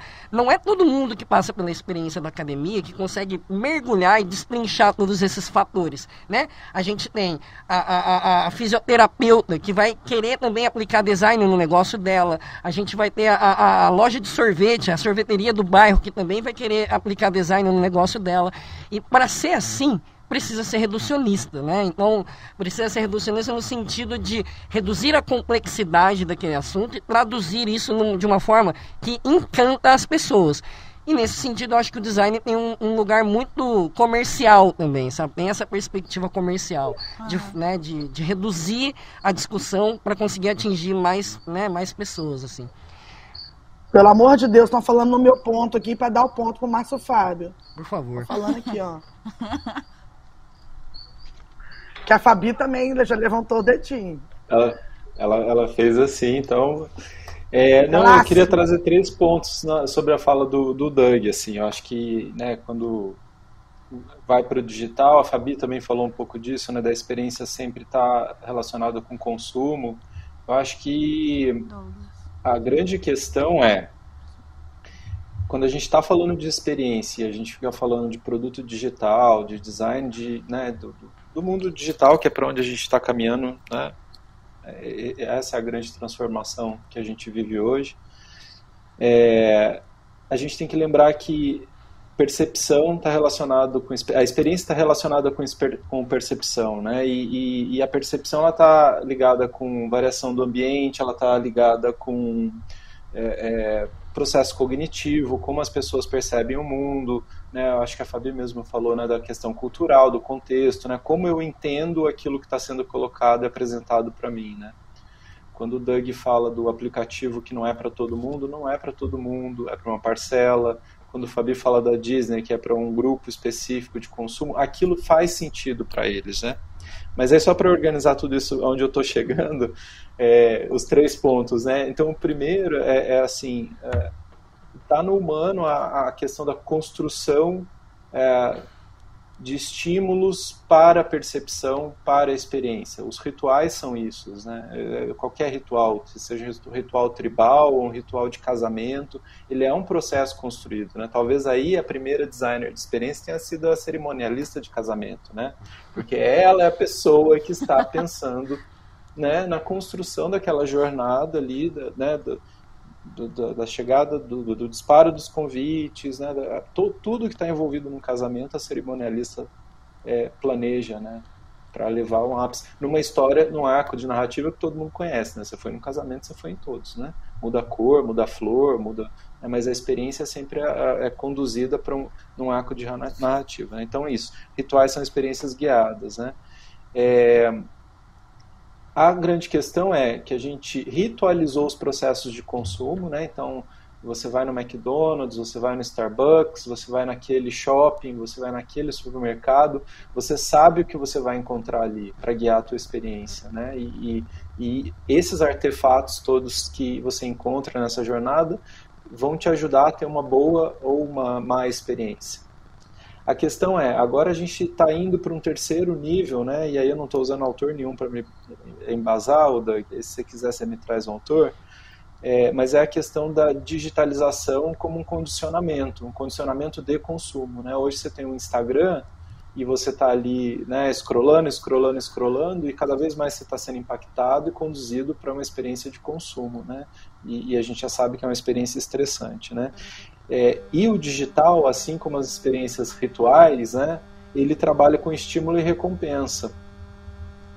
E o que nós designers fazemos é construir cada vez mais recompensas prazerosas para o cognitivo das pessoas, né? Levando a adição, acho que aí a, a, a Amy falou disso né, no começo, né? Que foi quando eu concordei. é, então, então, então, cada vez mais, né, a gente, tanto na experiência de consumo, seja na, na construção de experiências né, de marca, de ambientes, a gente leva para o consumo, a gente leva para uma adição, a gente leva para um volte aqui e consuma mais. Né? Volte uhum. aqui beba mais, volte aqui fume mais, volte aqui com mais chocolate, volte aqui tome whey protein. Eu, né? é... É... Desculpa, desculpa, pode continuar. Pode falar. É, é, é então, acho que só para uma reflexão ética, né, que cada vez nos falta mais né, no, no mercado onde a gente trabalha, é, é, como que a gente, na prática profissional, a gente constrói essas narrativas, esses arcos para experiências realmente autênticas, positivas, né, e, e, e com impacto positivo social, né. Acho que é só eram, eram os três pontos que viraram seis aqui. o que eu ia... Acho que a gente tá muda. O que eu, o que eu ia falar é que eu acho muito interessante como alguém que tá na. Eu faço faculdade mesmo na área de saúde. E é uma coisa que sempre me chamou a atenção, porque a gente tem um pouco disso. Então, ver como essa parte cognitiva sempre fez parte do que todos vocês aplicam no dia a dia. Inclusive, eu tava conversando com a Kit esses dias, não sei se isso seria mais um marketing do que design, na verdade, ou se, enfim, as duas coisas. Mas a gente viu uma publicação esses dias falando sobre a questão do funcionário ser totalmente imergido na, na, numa empresa, dele viver a favor daquilo, dele ser a empresa, dele deixar de ter a própria personalidade, dele viver em questão daquilo e, tipo, até mesmo agora nessa última semana, gente, nessa última, nesse último mês, no caso, a gente teve a CPI da Covid. E aí teve uma, uma reportagem sobre os funcionários da Avan, né? Quando o Luciano Heng, que eu acho que é o nome dele, né? Pra mim é o velho da van, gente, desculpa. Velho da van. É o velho da van, pra mim é o velho da van. Mas o velho da van, ele tirou todos os televisores de todas as avans da, da, do Brasil, colocou um VT de um alienígena falando que coisas estranhas aconteciam na loja e, tipo assim, aí foram entrevistar os funcionários, eles falaram que qualquer coisa que o Luciano Heng falasse, eles iriam acreditar, porque para eles o Luciano, ele era o maioral e tal. Então, tipo, como que isso mexe realmente com o psíquico da pessoa? Igual eu citei o exemplo da, da questão do cigarro. Isso eu fui estudar, na verdade, porque o meu namorado, ele fuma cigarro, e aí ele começou a fumar o tabaco natural na intenção de parar, de acabar com o vício. E aí eu comecei a estudar falei pra ele, olha, não tem como, porque é cientificamente provado que o fato de você ter a experiência de você comprar e de você tá ali manuseando, isso te vicia muito mais do que o próprio cigarro que você compra já feito ali. Então isso sempre me impressionou muito, eu achei muito legal tá tendo essa troca de ideia com vocês e ver que realmente é, é vai muito mais além do que só fazer uma cadeira igual o Douglas falou, do que você só projetar um móvel. Essa experiência é realmente uma coisa Rituais criam experiência. Exatamente. Exatamente. Boa. Eu queria emendar nessa, nessa situação. Peraí, que a Fabi tá esperando na fila é, faz. Boa. Sim, vai, desculpa, mal, Fabi, mal, desculpa, Fabi, desculpa. Não, vai lá, vai lá, Fabi. Quer, quer ir antes? Pode ir antes, eu vou depois, não tem problema. Não, Deixa, pode ir, tá, pode ir. Então, tá, então vamos na ordem. Não, eu fiz algumas anotações aqui também, assim, pegando um pouco, né, carona no que o Douglas falou e o Marcos. É, Márcio, desculpa, Márcio. É, de fato, né, Douglas, o, o, a profissão do designer, né, como a gente conhece hoje, ela surge com a revolução industrial, ela surge com uma demanda comercial. Então, acho que não tem é difícil Sim. a gente né, desvincular a nossa a necessidade social da nossa profissão, digamos assim, que não seja acordo né, com o modo de produção capital. A gente tenha né, exemplos históricos históricos de atuações de designers em outros modelos de, né, de, de e tudo mais, mas sobretudo né, a gente surge na Revolução Industrial como aquele profissional é, responsável por planejar, por fazer né, o planejamento daquele projeto. É aquele, não, é, não é a pessoa que vai botar a mão na massa, né, no chão de fábrica, é o que vai ficar bonitinho lá desenhando, né? E que o mundo e se o designer ficasse continuasse só naquela posição de, de desenho como a gente tem, né? O Adrian Forte, a gente está falando de algumas referências, né, de livros, é um ótimo livro para entender o surgimento da, da profissão do designer Claro que o mundo, o mundo muda e a, nossa profissão muda, né, junto com essas demandas externas ou que se coloca, né, no nosso modo de produção na nossa sociedade. Então, assim, eu acho que não tem como a gente fugir da questão comercial, tem como a gente tentar para ela, ver o quanto ela influencia a nossa prática, né? Então, por exemplo, quando a gente aprende uma metodologia lá de projeto digital, digamos, né? a gente vê lá a literatura tudo bonitinho, etapa a etapa, passo a passo, mas será que no mercado acontece assim? Será que não se pula etapa? Né? Se o cliente tem menos, não quer, não dá, dá para fazer em um mês, a gente está sempre apagando incêndio, há duas semanas para fazer um projeto, pula etapa, faz o que dá, resolve aqui, resolve ali. Então, assim, a gente tem essa, essa, essa, essa disparidade né, entre o que é colocado como ideal. Acredito que todas as profissões devam ter isso, mas só posso falar da nossa porque só faço essa, né? E, em relação ao que a gente, né, teoricamente deveria deveria atuar como né, a gente atua de fato. E, da, e quem influencia nisso? Está um pouco fora do nosso controle, está no contexto da empresa em que está trabalhando, se a pessoa está fazendo freela, que né, dá para ir para esse lado, dá para ir para o outro, então assim. E a gente nunca fala dessa influência do meio na nossa profissão. A gente parece, acho que aí faço coro com o que a Kitty falou, a gente fica tão fechado mesmo com os nossos termos, né, com as nossas questões, e parece que a gente para de olhar para fora. Então, essa questão, né, eu, eu ter um design de sobrancelhas, ou um designer de sobrancelhas, ou um design de sobrancelhas mesmo, esses uso o termo, na verdade, o termo tornando um, adjetivo para algo que não se tem clareza de como explicar o que é. Né? Então, assim, na hora, de, se eu vou num salão e diz, ah, eu faço sobrancelha, eu faço design de sobrancelha, parece que aquele design de sobrancelha tem um je qual, uma coisa ali que não é apenas fazer a sobrancelha, a pessoa pode optar por aquilo né? E, eu, e pode se cobrar mais caro por aquilo. Então eu vou ter também aquele momento, digamos que eu tenho a minha empresa de aplicativos e o, né, e o, e o Márcio tem a dele. Eu digo que eu faço aplicativo, o Márcio diz que não, ele faz a experiência do usuário.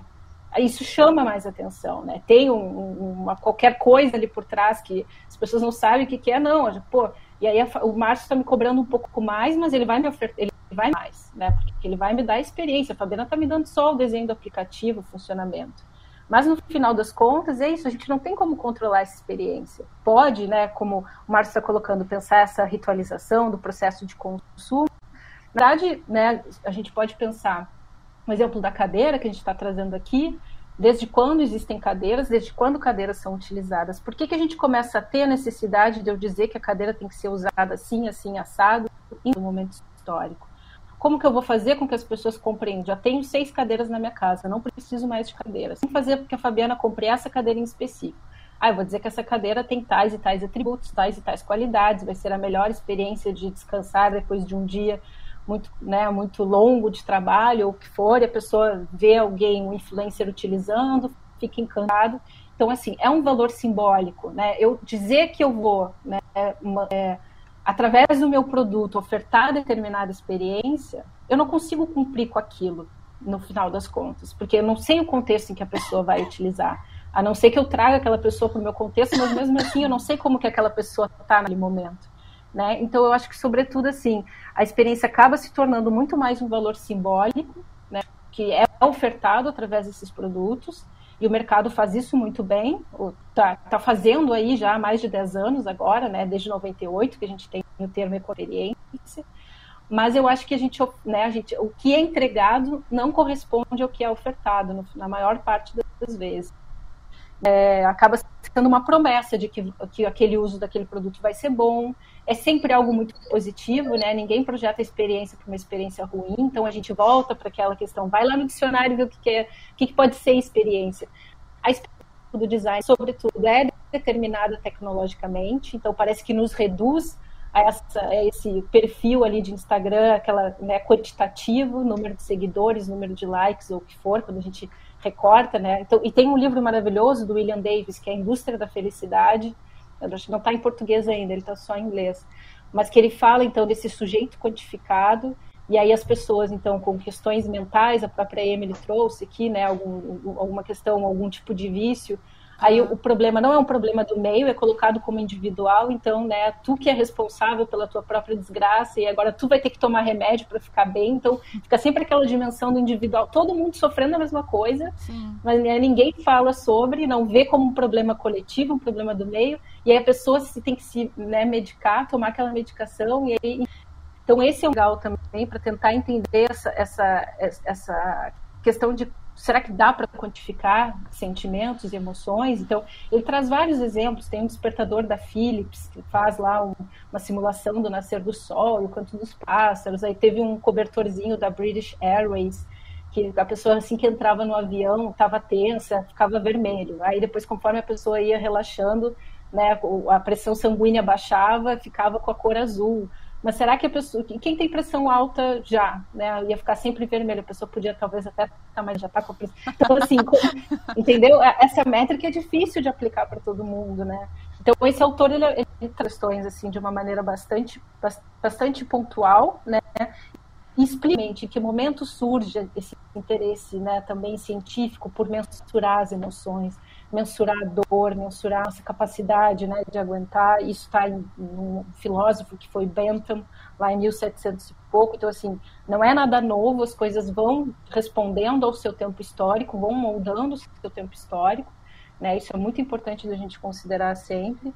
É, e, a, e, a, própria noção, então, desse do design é isso, ela surge tanto lá em 98, economia experiência, então com uma vertente, né, é, econômica bastante clara, mas assim como tem autores que dizem não, é que, o que está sendo pensado aqui, que seria uma vertente mais humanista, são melhores produtos para a sociedade. Então tem autores que, né, que viram as costas para a dimensão econômica e falam que não, são produtos melhores, é o design focado no usuário, deixa de ser né, focado no objeto para ser focado. Então, tem até um, um, autor que é o Redstrom, que ele fala que a gente tem três momentos. Tem né, o design voltado ao objeto, acho que tem um pouco a ver com o Douglas. Já vou fechar aqui.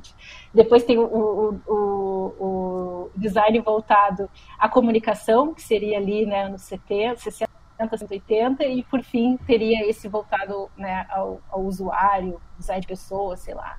Mas será que é isso mesmo que é feito, né? Será que a gente se desvencilhou da questão do objeto? E vamos de plaquinha. Será que dá pra tão direitinho, né, as coisas? É, parei. Não, eu queria saber, eu queria saber em que momento que o design parou de ser centrado no usuário. Que estão falando, parece que é uma descoberta da pólvora aí nesses últimos tempos. Porque, assim, se, pelo amor de Deus, cara, você tinha que construir casinha lá depois da guerra, depois da cidade inteira destruída. Aí vem uma escolinha. Polêmico demais agora. Polêmicas, né? Mas é justamente isso, né? Aí começa a ciência, ir para um lado, o design para o outro, o povo para o outro e a comunicação para o outro. Eu falei, gente, a gente está doido nessa história, porque assim, a gente surge num momento para resolver os problemas do mundo, da humanidade. Aí chega um determinado momento que não é mais isso, não. Olha, é, vamos justamente fazer design gráfico, esticar letra e ser discípulo do David Carson.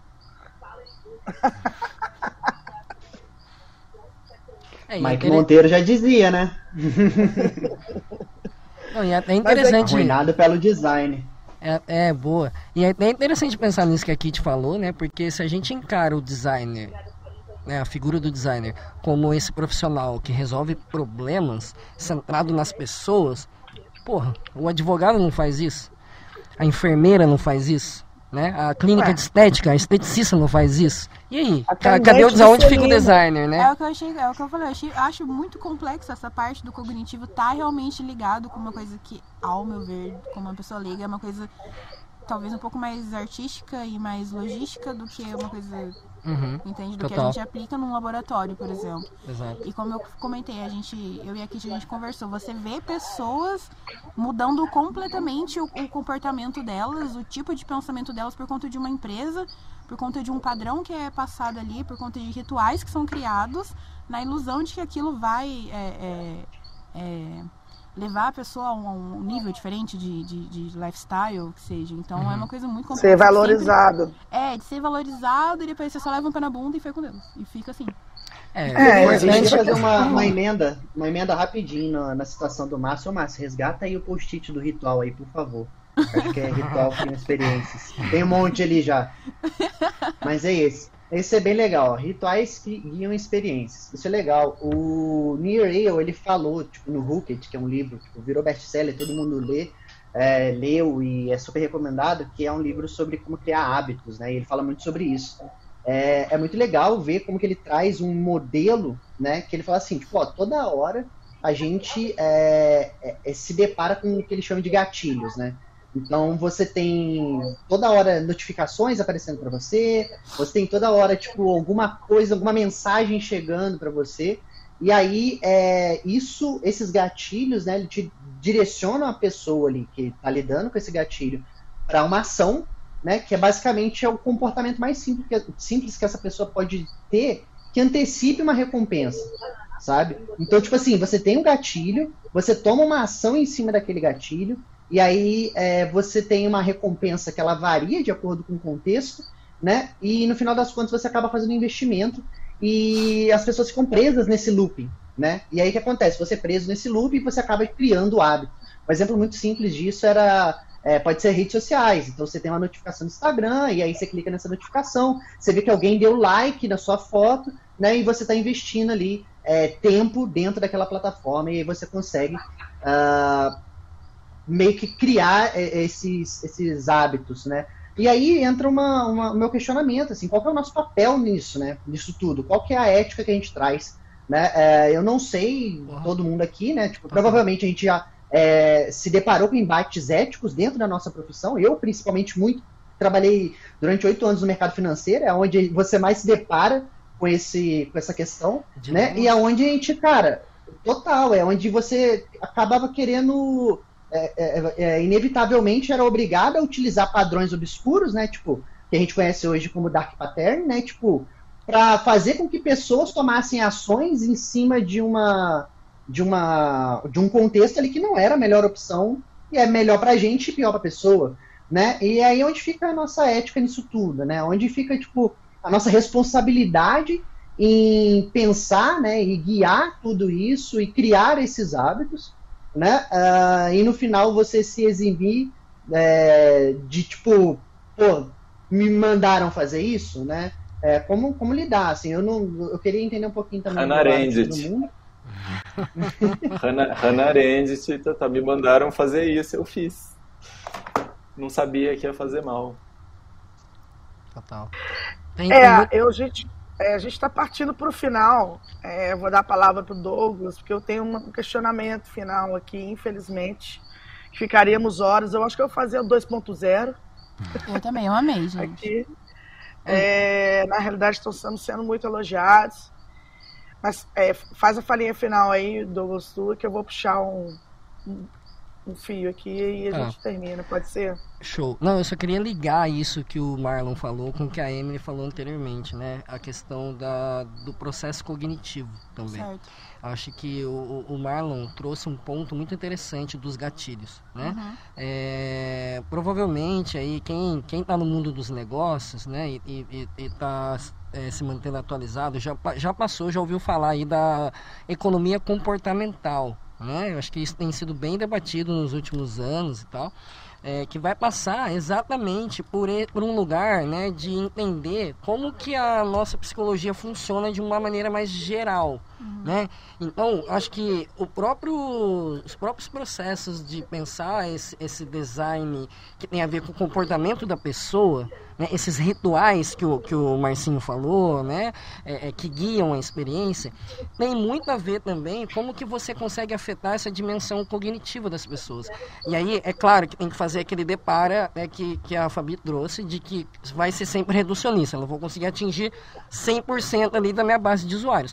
Mas sabemos que o, o, o ser humano, a forma que o ser humano reage a estímulos é, em geral, padronizada, né? E eu acho que a própria economia comportamental ajuda a gente a entender uma série de questões dessas. Então, tem a ver com esses gatilhos, por exemplo. Então, a forma como você toma decisões, a gente acha que a forma como a gente toma decisões é extremamente racional, né? Tem é, o ser humano como um animal racional. Mas a gente não se dá conta de que o nosso cérebro está o tempo inteiro pregando peças na gente sem a gente se dar conta. Exatamente. Num nível até inconsciente. Né? Então, por exemplo, né, a gente vai falar ali da forma como é a, a, a, a forma como a informação é exibida para você influencia a maneira como você vai tomar decisão sobre ela. Sim. Entendeu? Uhum. É, é, por exemplo, né, eu estava até estudando, estudando essa semana é, um, um, um um, um elemento dentro da economia comportamental que é a regra do pico e do fim que é a forma como a gente se lembra de experiências passadas. Né? Por exemplo, se eu pedir para você me, me falar em detalhes a sua última viagem de férias, você não, provavelmente não vai conseguir falar isso para mim em detalhes, mas provavelmente você vai lembrar daquela noite que, sei lá, cara, você perdeu seu passaporte e foi o maior perrengue para você. Ah. Ou, ou aquele, aquela noite que você foi no show de uma banda sua favorita e você cantou a plenos pulmões e foi maravilhoso. Não, o nosso cérebro, ele busca, ele rastreia essas imagens na nossa mente, elencando as os picos, seja de prazer ou seja de dor, né, experiências muito boas ou muito ruins, e principalmente a forma como essas experiências acabam para você. Então, isso é muito mais definidor no futuro de como você vai é, é, basear as suas decisões com relação àquilo que você viveu anteriormente do que uma racionalidade. Então, por exemplo, você vai num restaurante e você come uma comida maravilhosa e no final você percebe um fio de cabelo, ou você percebe uma mosca, ou você percebe um gosto meio podre. Você vai jogar toda aquela experiência que foi maravilhosa até aquele momento final fora e você vai tender a, a classificar aquela experiência como ruim. Olha que interessante é o, é, é, o truque, né? A gente não se dá conta disso, mas esses processos, às vezes até inconscientes, determinam a forma como a gente toma decisões. Olha que engraçado. Uhum. Né? Então, isso está sendo, assim, usado, é o que o, o Marlon falou, né? Então, é, tem formas muito interessantes e éticas de usar esses padrões cognitivos e tem formas obscuras, né?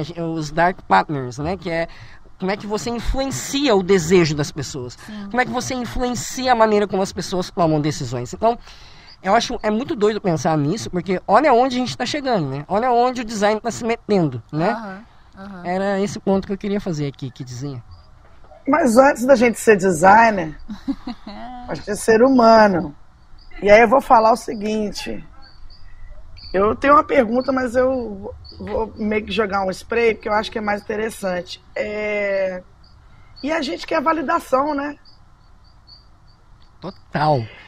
Hoje eu estava na sala de aula discutindo com os meus alunos em que ponto que o designer quer aparecer como um, um cara é, é, que, que, que denota o estilo dele ou que ele está resolvendo problemas. Né?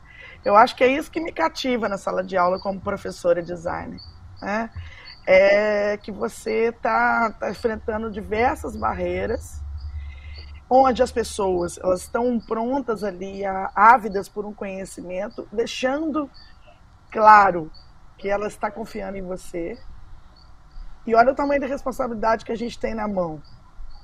E aí, no jogo da vida, o professor que ganha menos. ninguém quer ser professor. Quando você roda aquela, aquela roletinha verde lá, ninguém quer ser o professor. Quer ser o médico, quer ser o engenheiro. Aí eu fico desesperada quando eu viro professor ali no, no jogo da vida e enche o carro com seis filhos sabe? é um paradoxo mesmo, porque a gente está lidando com essas narrativas diariamente e em que ponto que a gente está impactando a vida dessas pessoas, porque a gente tem responsabilidades muito maiores e porque a gente se formou, a gente fez um juramento lá, né? Mas diariamente é, tem gente oferecendo fórmulas de sucesso para Ariane lá dentro da loja. Não, porque eu vou fazer você vender mais. É, eu vou fazer você vender mais eu vou fazer você vender, porque eu vou. vou já vou, tem coach de design? Já? já é, tem? mas isso, isso envolve é. muito o que a gente estava falando, né? Essa questão do cognitivo, exatamente, porque nesse mesmo post, vou voltar, gente, no mesmo assunto, que a gente que eu conversei com a Kit, era, falava também sobre como os coachings influenciavam, como ele, eles eram os líderes, né, de toda essa, essa mudança de comportamento. Meu Deus. E é muito louco você pensar, é muito louco, tipo, cara, é o velho da van, entendeu? É só o velho da van. Então é, é, é, é um paradoxo muito, muito grande, muito grande mesmo. e a gente está lidando com uma juventude despreparada e que está negando a experiência. Uhum. Porque a informação está muito aqui, ó, na ponta do dedo. Uhum. Né? E então, mas a sacada do futuro rápido. é curadoria, é. né? É a curadoria. Porque, tipo, hoje acesso à informação tem infinito. Né? Tipo, por exemplo, eu vou citar a minha humilde posição aqui, de verdade, né? É, eu demorei 12 anos para chegar aqui, sabe? Tipo, 12 anos é uma idade de uma criança, sabe? Tipo, e aí, assim, é, o que, que uma criança sabe, né? É, é, é muito doido você pensar nisso. É, e aí você tem hoje, tipo, eu falo isso, eu faço, eu participo de processos de mentoria de profissionais em transição, eu falo assim, cara, tipo, é, eu demorei 12 anos, você vai demorar menos, mas assim, não tem fórmula, sabe? Tipo, você tem que estudar, é, você tem acesso a muita informação, mas aí, o que, que eu sei que eu vou ver, sabe? Tipo, tem em qualquer lugar que eu digitar, tipo, como, digita aí como começar com a experiência do usuário, como começar com design, tanto de post que vai aparecer, tanto de coach que vai aparecer, o tanto de medium e curso que vai aparecer. Por onde que eu começo, tá ligado? Tipo, não faço a menor ideia. Se eu for olhar todos, eu vou gastar os mesmos 12 anos que a gente levou, pra, que eu levei para chegar aqui sabe? Então, tipo assim, para mim, o futuro de conteúdo, por exemplo, vai ser curadoria, é, orientação e saber pegar todo esse conhecimento infinito desse mundo alternativo que a gente acabou criando, que é a internet, né? E fala assim, cara, olha só, tem um caminho aqui que pode ser interessante. E aí pega o seu contexto, assim, e diante do seu contexto, que alguém falou aqui anteriormente, que eu não lembro quem, assim, diante do seu contexto, pô, faz, talvez faça sentido isso, talvez faça sentido aquilo, né? Bom, estamos chegando ao fim. Eu vou pedir para que os meus colegas que estão aí presentes dêem um conselho para a juventude a respeito de experiência.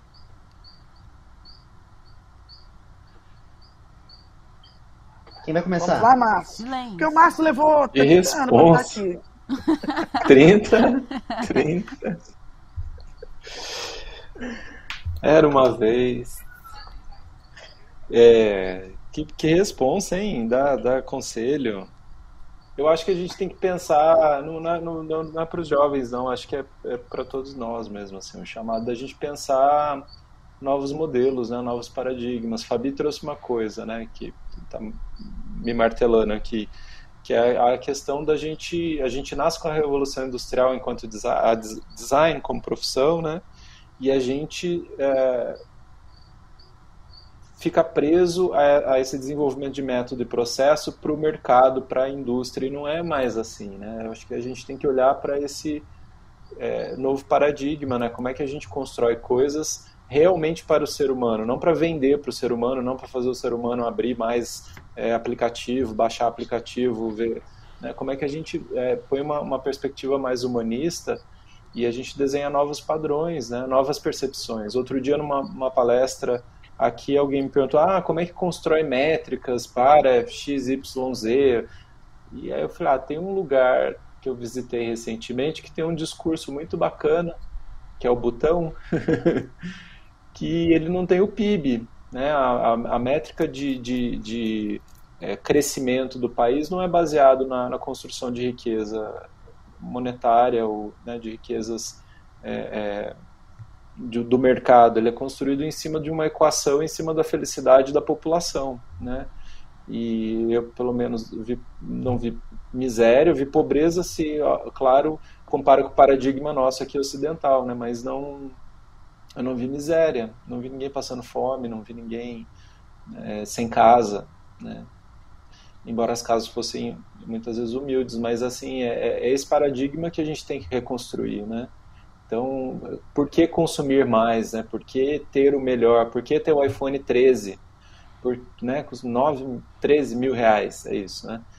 É, então, eu acho que, é, enquanto designers, a gente usar o conhecimento que a gente tem, o, o conhecimento que a gente constrói para construir experiências mais humanas, né, mais válidas, mais satisfatórias, mais plenas, né, com menos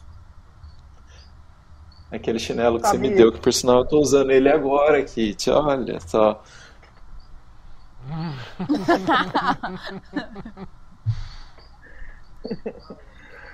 É uma capacidade de resiliência, né? É uma coisa muito forte em você, que eu admiro muito. Né, Fabi? Bora. nessa difícil tarefa. O que, que eu fiquei anotando aqui também, acho que até pegando um pouco do que o Marlon falou sobre informação, acho que né, uma distinção a gente tem que fazer, acho que fica um pouco desse conselho, seja lá como é isso, né? Eu acho que a informação não é conhecimento. Então, a gente ter acesso a uma quantidade imensa de informações não quer dizer que a gente saiba aquelas coisas.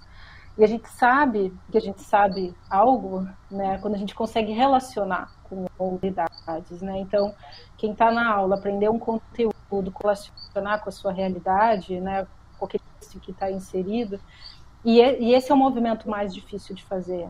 E não tem outra forma que não ser tentar, né, quebrar a cabeça, fazer de novo, tentar diferente e a gente não esquecer que, que a gente vive coletivamente, né? Então, acho que um pouco, porque essa questão da experiência ela coloca também, porque a gente está sempre falando da experiência do usuário, do indivíduo, da pessoa, traz essa dimensão individualista, né, para um campo tão forte, porque é o eu, eu, eu ali, que a gente esquece o que, que seria, né? Então, essa experiência do, do coletivo, do, o design não, o campo do design não trata disso, até agora não trata. E talvez se começar a tratar, vai ser como uma moeda mercadológica também. Então, acho que assim, no final das contas, né, é, é, eu acho que essa questão de pensar que o que o Márcio colocou, modelos, novos paradigmas, eu acho que é o imperativo do momento, porém, de que maneira a gente fazer isso fora da lógica industrial, que é a lógica né, do nosso, da nossa sociedade. Porque a gente, né, acho que até o, Douglas tinha falado uma hora material, a gente tem autores que falam, ah, a gente vive numa sociedade esse sociedade tão, a gente vive numa sociedade pós-industrial. Industrial, se a gente passa o dia inteiro ligado nisso aqui, que é um, um objeto industrial, né? Em que medida a nossa sociedade é pós-industrial? Se a gente acorda e vai dormir com isso aqui do lado, usa isso aqui, um objeto industrial. Então, assim, será que, é, é, e aí a questão né, da definição de experiência, será que não é um termo só para né, ser uma cortina de fumaça do que está por trás? Ao invés de então eu dizer que eu vou né, vender mais celulares, não, as pessoas já têm celular, mas eu quero que elas troquem de celular todo ano. Eu vou lá e digo que ela tem que mudar de celular porque ela vai ter uma experiência melhor com o novo, né? Então, será que não é sobretudo essa oferta simbólica, sobretudo tem um fundo mercadológico, né, de consumo, de compra, e aí, né, uma noção industrial quer colocar uma cortina, né, dizendo que não, a indústria já era, vamos investir em outras coisas. Mas olha o agronegócio aí. O que é o agronegócio? É a indústria, né? E está aí, Porto de Direito fazendo o que está fazendo. Então, né, e aí tem gente que fala que não, que a gente, a indústria já passou. A indústria, talvez dos moldes do, do surgimento, né, da revolução industrial e depois do seu desdobramento, possa ter mudado muita coisa. Mas ter deixado de existir não deixa. Então, só para fechar, o texto lá do Paine do Gilmore, eles dizem, ah, não, a gente passou a, indústria, modelo da agricultura, depois o modelo dos bens industriais, os modelos de serviços, e a próxima oferta mercadológica seria a economia da experiência. Mas tem agricultura, tem né, a indústria da maneira ainda automatizada, com diferenças, mas ela existe no seu molde e, sobretudo, ela existe na sua finalidade, que é a de produção de mercadorias. Né? Então, por isso que né, amarrando essa noção né, da, da, experiência enquanto mercadoria, eu acho que né, e, e, pensar e aí dentro do conselho o que que nos que não é mercadoria será? Será que a gente tem como nomear coisas que nos cercam que não sejam mercadoria?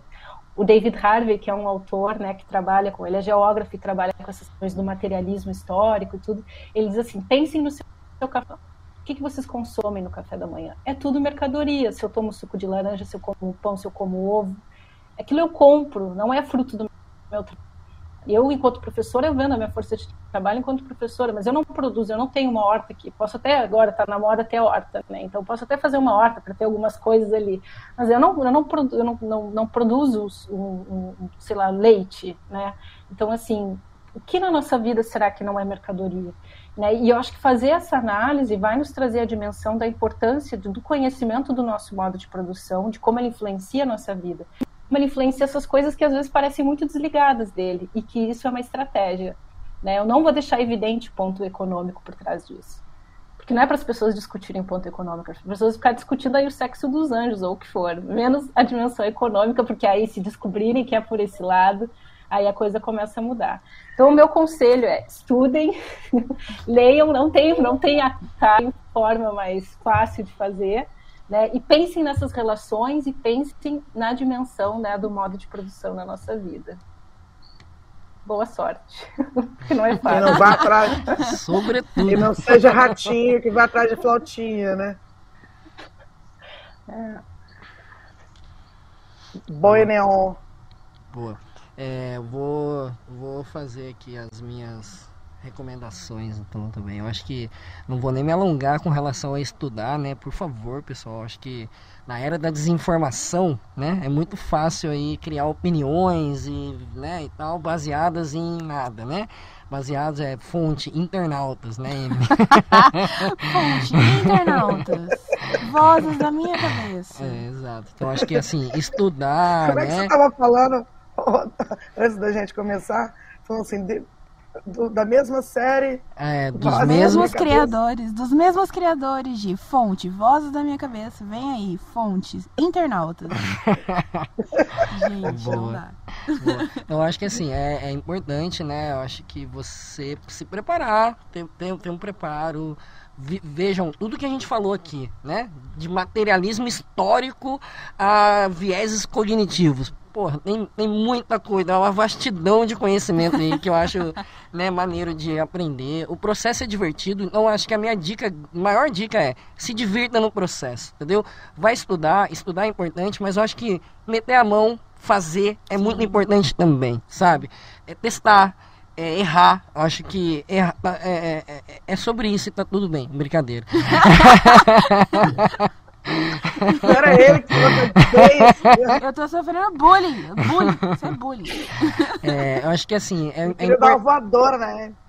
é, é importante, até porque, eu não sei se os colegas concordam, mas é, eu vejo o, o- nós designers, acho que a gente herda também uma coisa aí muito da, da, da nossa formação, né? Que é um apego muito grande à obra, né? Essa coisa desse vínculo que a gente tem com aquilo que a gente produz, né? O design não, não tô falando que é ruim, tá? Mas um pouco dessa coisa do artista mesmo, né? Essa aura, essa aura da arte, assim, um apego. Então, e isso traz uma coisa, às vezes, até um pouco negativa, eu acho, sabe? De você achar que tudo que você faz é perfeito. E não é, entendeu? Não é. É, é o contrário, é imperfeito, entendeu? É, é- porque é limitado, é reducionista, sabe? Então, tá tudo bem, encara esse processo, entra dentro dele e, cara, acho que é importante, sabe? Pra falar o inglês aqui, enjoy the journey, né? Aproveita a viagem, se divirta no processo, erre, né? Erre antecipadamente, né? Segue o Márcio Fábio aí nas redes sociais, segue a Kitty, o Marlon, a Fabi, leia o livro do Márcio, entendeu? Segue o Kit Cash, que vai trazer esses assuntos mega complexos de uma forma extremamente traduzida aqui para vocês entenderem de uma forma mais interessante e fácil e tal, mas é importante se divertir no processo, é importante, eu acho, meter a cara. A, a gente falou, acho que a gente nem entrou nesse assunto, assim, com o devido cuidado. Fica aí uma dica, Kish, pro, pro, pra uma dobradinha aí desse KitCast, que é falar, acho que a, a Fabi colocou um ponto ali no começo que ela me fisgou, assim, é possível metrificar a experiência? Cara, isso é uma pergunta que dá uma tese de doutorado, entendeu? É, então, assim, se a, gente, se a gente fosse entrar nesse assunto, eu acho que é um assunto maneiraço pra gente mergulhar num futuro aí. É, e, a- e até trazendo um tema que vocês são do FRJ aí, meninas, vocês com certeza é, conhecem o pessoal ali do Media Lab, que eu acho que é uma grande referência aí, que está estudando muito desses efeitos né, na, na sociedade. Tem um estudo da UFRJ um, fantástico, chamado A Economia Psíquica dos Algoritmos. E, assim, aconselho muito para quem quiser entrar um pouco mais a fundo nesse tema, porque vai entrar exatamente nessa dimensão de metrificação da sociedade, de tudo que a gente faz, né? Porque, de uma certa forma, esse aparelho que a gente carrega no bolso, né, o smartphone, ele está, de uma certa forma, o tempo inteiro espionando as pessoas, né? E a Ah, vacina? E a vacina, e o fizer. chip, é, exato. Então, assim, já é muito possível, por exemplo, eu saber, se, eh, se eu conseguir ler isso a partir de dados, eu consigo saber onde a Emily esteve no sábado passado. Por onde a É, Emily olhar passou. dela. Exato, numa dimensão mais redu- reduzida, dá para fazer isso também. De uma certa forma, eu consigo metrificar o uso que as pessoas fazem das coisas, onde eu tenho um dispositivo que mede. Né? E esse estudo ele vai falar muito da questão da nova barreira, né, a nova fronteira aí dos mercados com relação a dados, que é medir a emoção das pessoas, o que a pessoa estava sentindo. Acha? É, não, eu não acho, Vai. na verdade é o que estamos discutindo aí na academia, você, entendeu? Você acha que você vai ter acesso a isso? A eu, eu, eu como pessoa, usuário, assim, acho que não, realmente. Acho que só as empresas, né? Essa é uma discussão ética. Oi? Vão ter acesso a isso. Exato, brancos. Exato. Essa é uma grande discussão maravilhosa. Exatamente. Mais uma... ninguém. Exatamente, boa. Exatamente. E tem isso aí daria um papo assim para perder a noite aqui, entendeu? Ia faltar, ia faltar futebol pra gente. Ia mesmo, ia mesmo. Mas mar, é então. isso, gente. Aproveitem a jornada aí, se divirtam no processo, mete a cara, faz acontecer, aprende, erra e bora lá. Cara, nossa, por último, já falaram tanto aí, né? falaram tudo. Já falaram tudo na sua Mas... agora, já foi. Mas assim, é, além de estudar muito, de, de, de tudo isso que falaram, eu queria reforçar, tipo, pedir ajuda, sabe? Assim, tipo, pedir ajuda, acho que é a coisa que a gente menos faz. Pedir ajuda e conhecer gente, sabe? Acho que isso é super importante, porque ajuda na, na construção do nosso repertório, né? Uh, tem um momento ali, né? Tipo, umas semanas atrás a gente estava tendo uma discussão dentro da Log e a Bárbara, que é a diretora de design da Log, a Bárbara Wolfdick, que é uma pessoa incrível, assim, tipo, ela trouxe uma, uma questão, ela, é uma, ela trouxe uma questão bem legal, que foi, tipo, é, e a Kit até comentou, né? Tipo, a, a, a galera que está entrando quer tipo, crescer muito rápido. Né? E a gente está vendo um, um, boom, né? uma demanda muito grande, as pessoas querem crescer muito rápido, acho que tem atalhos e caminhos fáceis. E ela trouxe uma, uma, visão muito legal, que é assim, tipo, a diferença entre o papel de uma pessoa sênior, né, papel sênior e carreira sênior. Existe uma grande diferença ali. Então, tipo assim, no seu papel sênior, depende das expectativas da empresa, depende de desafios do contexto ali que está tá sendo trazido para você, né? E aí, nesse momento, a sua experiência ela é relativa. Você está no início da carreira, tá beleza, tá tudo bem. De acordo com que o tempo, só o tempo te traz isso, né? É, é, você passa ali pelo meio da sua carreira e você tem a carreira de um, uma carreira sênior, né? Depende do tempo, é, depende das suas vivências, depende das suas experiências, até você transformar aquela sua experiência em, em algo absoluto, né? Então, tipo, esse ponto é muito legal. É, tem uma coisa que só o tempo vai trazer, né? Tipo, é um outra, uma outra questão que a gente que, que e aí de novo, né? Para reforçar, a gente aprende em comunidade, a gente não aprende sozinho sabe? Tipo, então, é, trocar ideia, conversar com pessoas, tipo, ir atrás. um monte de gente acessível. Tipo, tem um monte de gente aqui no chat comentando. Tem seis pessoas aqui maravilhosas que eu tenho certeza que se mandar uma mensagem em qualquer rede social, alguém vai responder. Sabe? Tipo, é, tá fácil conhecer pessoas, tá fácil trocar ideia, tá, tá fácil trocar experiência, e a gente não faz isso. Né? É, a gente quer, de novo, insistir na nossa cabeça disso, de aprender sozinho às vezes, de tipo, de cair em fórmulas mágicas. Velho, vai, eu e o Doug, a gente faz isso direto. Tipo assim, ó, tá dando um BO, eu tô passando por esse desafio aqui. Cara, tipo, você já passou por isso? Já. Pô, vamos trocar uma ideia então. Sabe? Tipo, tô passando por esse momento. E aí, o que, que, você acha, sabe? Tipo, a gente fazer uma. É, é, é porque existe uma, uma, diferença ali entre é, o, o que a gente chama tipo, é, de conteúdo manifesto né? Que é o que uma pessoa conta para você, uma pessoa fala para você, e o conteúdo latente, que é o que o que, que leva aquela pessoa a falar para o que ela falou, né? Tem todo o lance ali por trás. Então, tipo, eu acho, acho super legal conversar mais, pedir mais ajuda, além disso tudo, desses conselhos maravilhosos, esses profissionais maravilhosos que estão aqui hoje, né? Tipo, eu acho que ninguém aprende nada sozinho, a gente só aprende as coisas junto é, e principalmente diante de um contexto tipo, altamente complexo que a gente está inserido hoje. A gente está toda hora sujeito a tudo em todos os lugares. Né? É, e às vezes tipo, né, a autorreflexão, né, a autocrítica, ela traz desconforto. E ela é para trazer desconforto, sim. E aí o lance é a gente comparar, relativizar isso tudo e interpretar. Para, de novo, junto a gente aprender alguma coisa. Né? Acho que é isso. Uau. É, e assim, lembrar que nós somos transversais no processo, né? Não existe mais cima para baixo conhecimento, nem de baixo para cima. E, e, saber que ninguém é dono de nada, né? Principalmente do conhecimento, e que não existe fórmula mágica para mudar nada. Né? E aí vem o nosso papel de designer, educador, científico, que não existe fórmula mágica, né? E que a gente precisa entender que a gente tem o outro para cuidar. E eu tenho pensado muito sobre isso, sabe? Assim, o outro para cuidar é o outro de verdade, assim, é o cuidado que você tem com aquele que está caindo na tua frente. E que você vai passar por cima, você vai pisar nesse cara e vai em busca dos seus objetivos. Que tipo de, de gente é você? Antes de ser profissional, sabe? Que tipo de ser humano que você escolheu ser? Eu acho que é muito por isso, assim. É, eu queria agradecer demais a presença de vocês. Vocês, cara, vocês são geniais. Como eu tenho orgulho de vocês serem meus amigos, bicho. é aquele momentinho chorinho que dá na Kit, né? Momentinho desse jeitinho assim, porque eu tô aqui apavorada. O chat do, do, do YouTube não parou. Pessoas assim, super felizes de vocês estarem falando isso, pessoas também pontuando algumas questões porque assim não se constrói carreira de um dia para o outro, assim como não se constrói marca de um dia para o outro, né? É, então se você fala de experiência, assim a marca está gerando que tipo de experiência?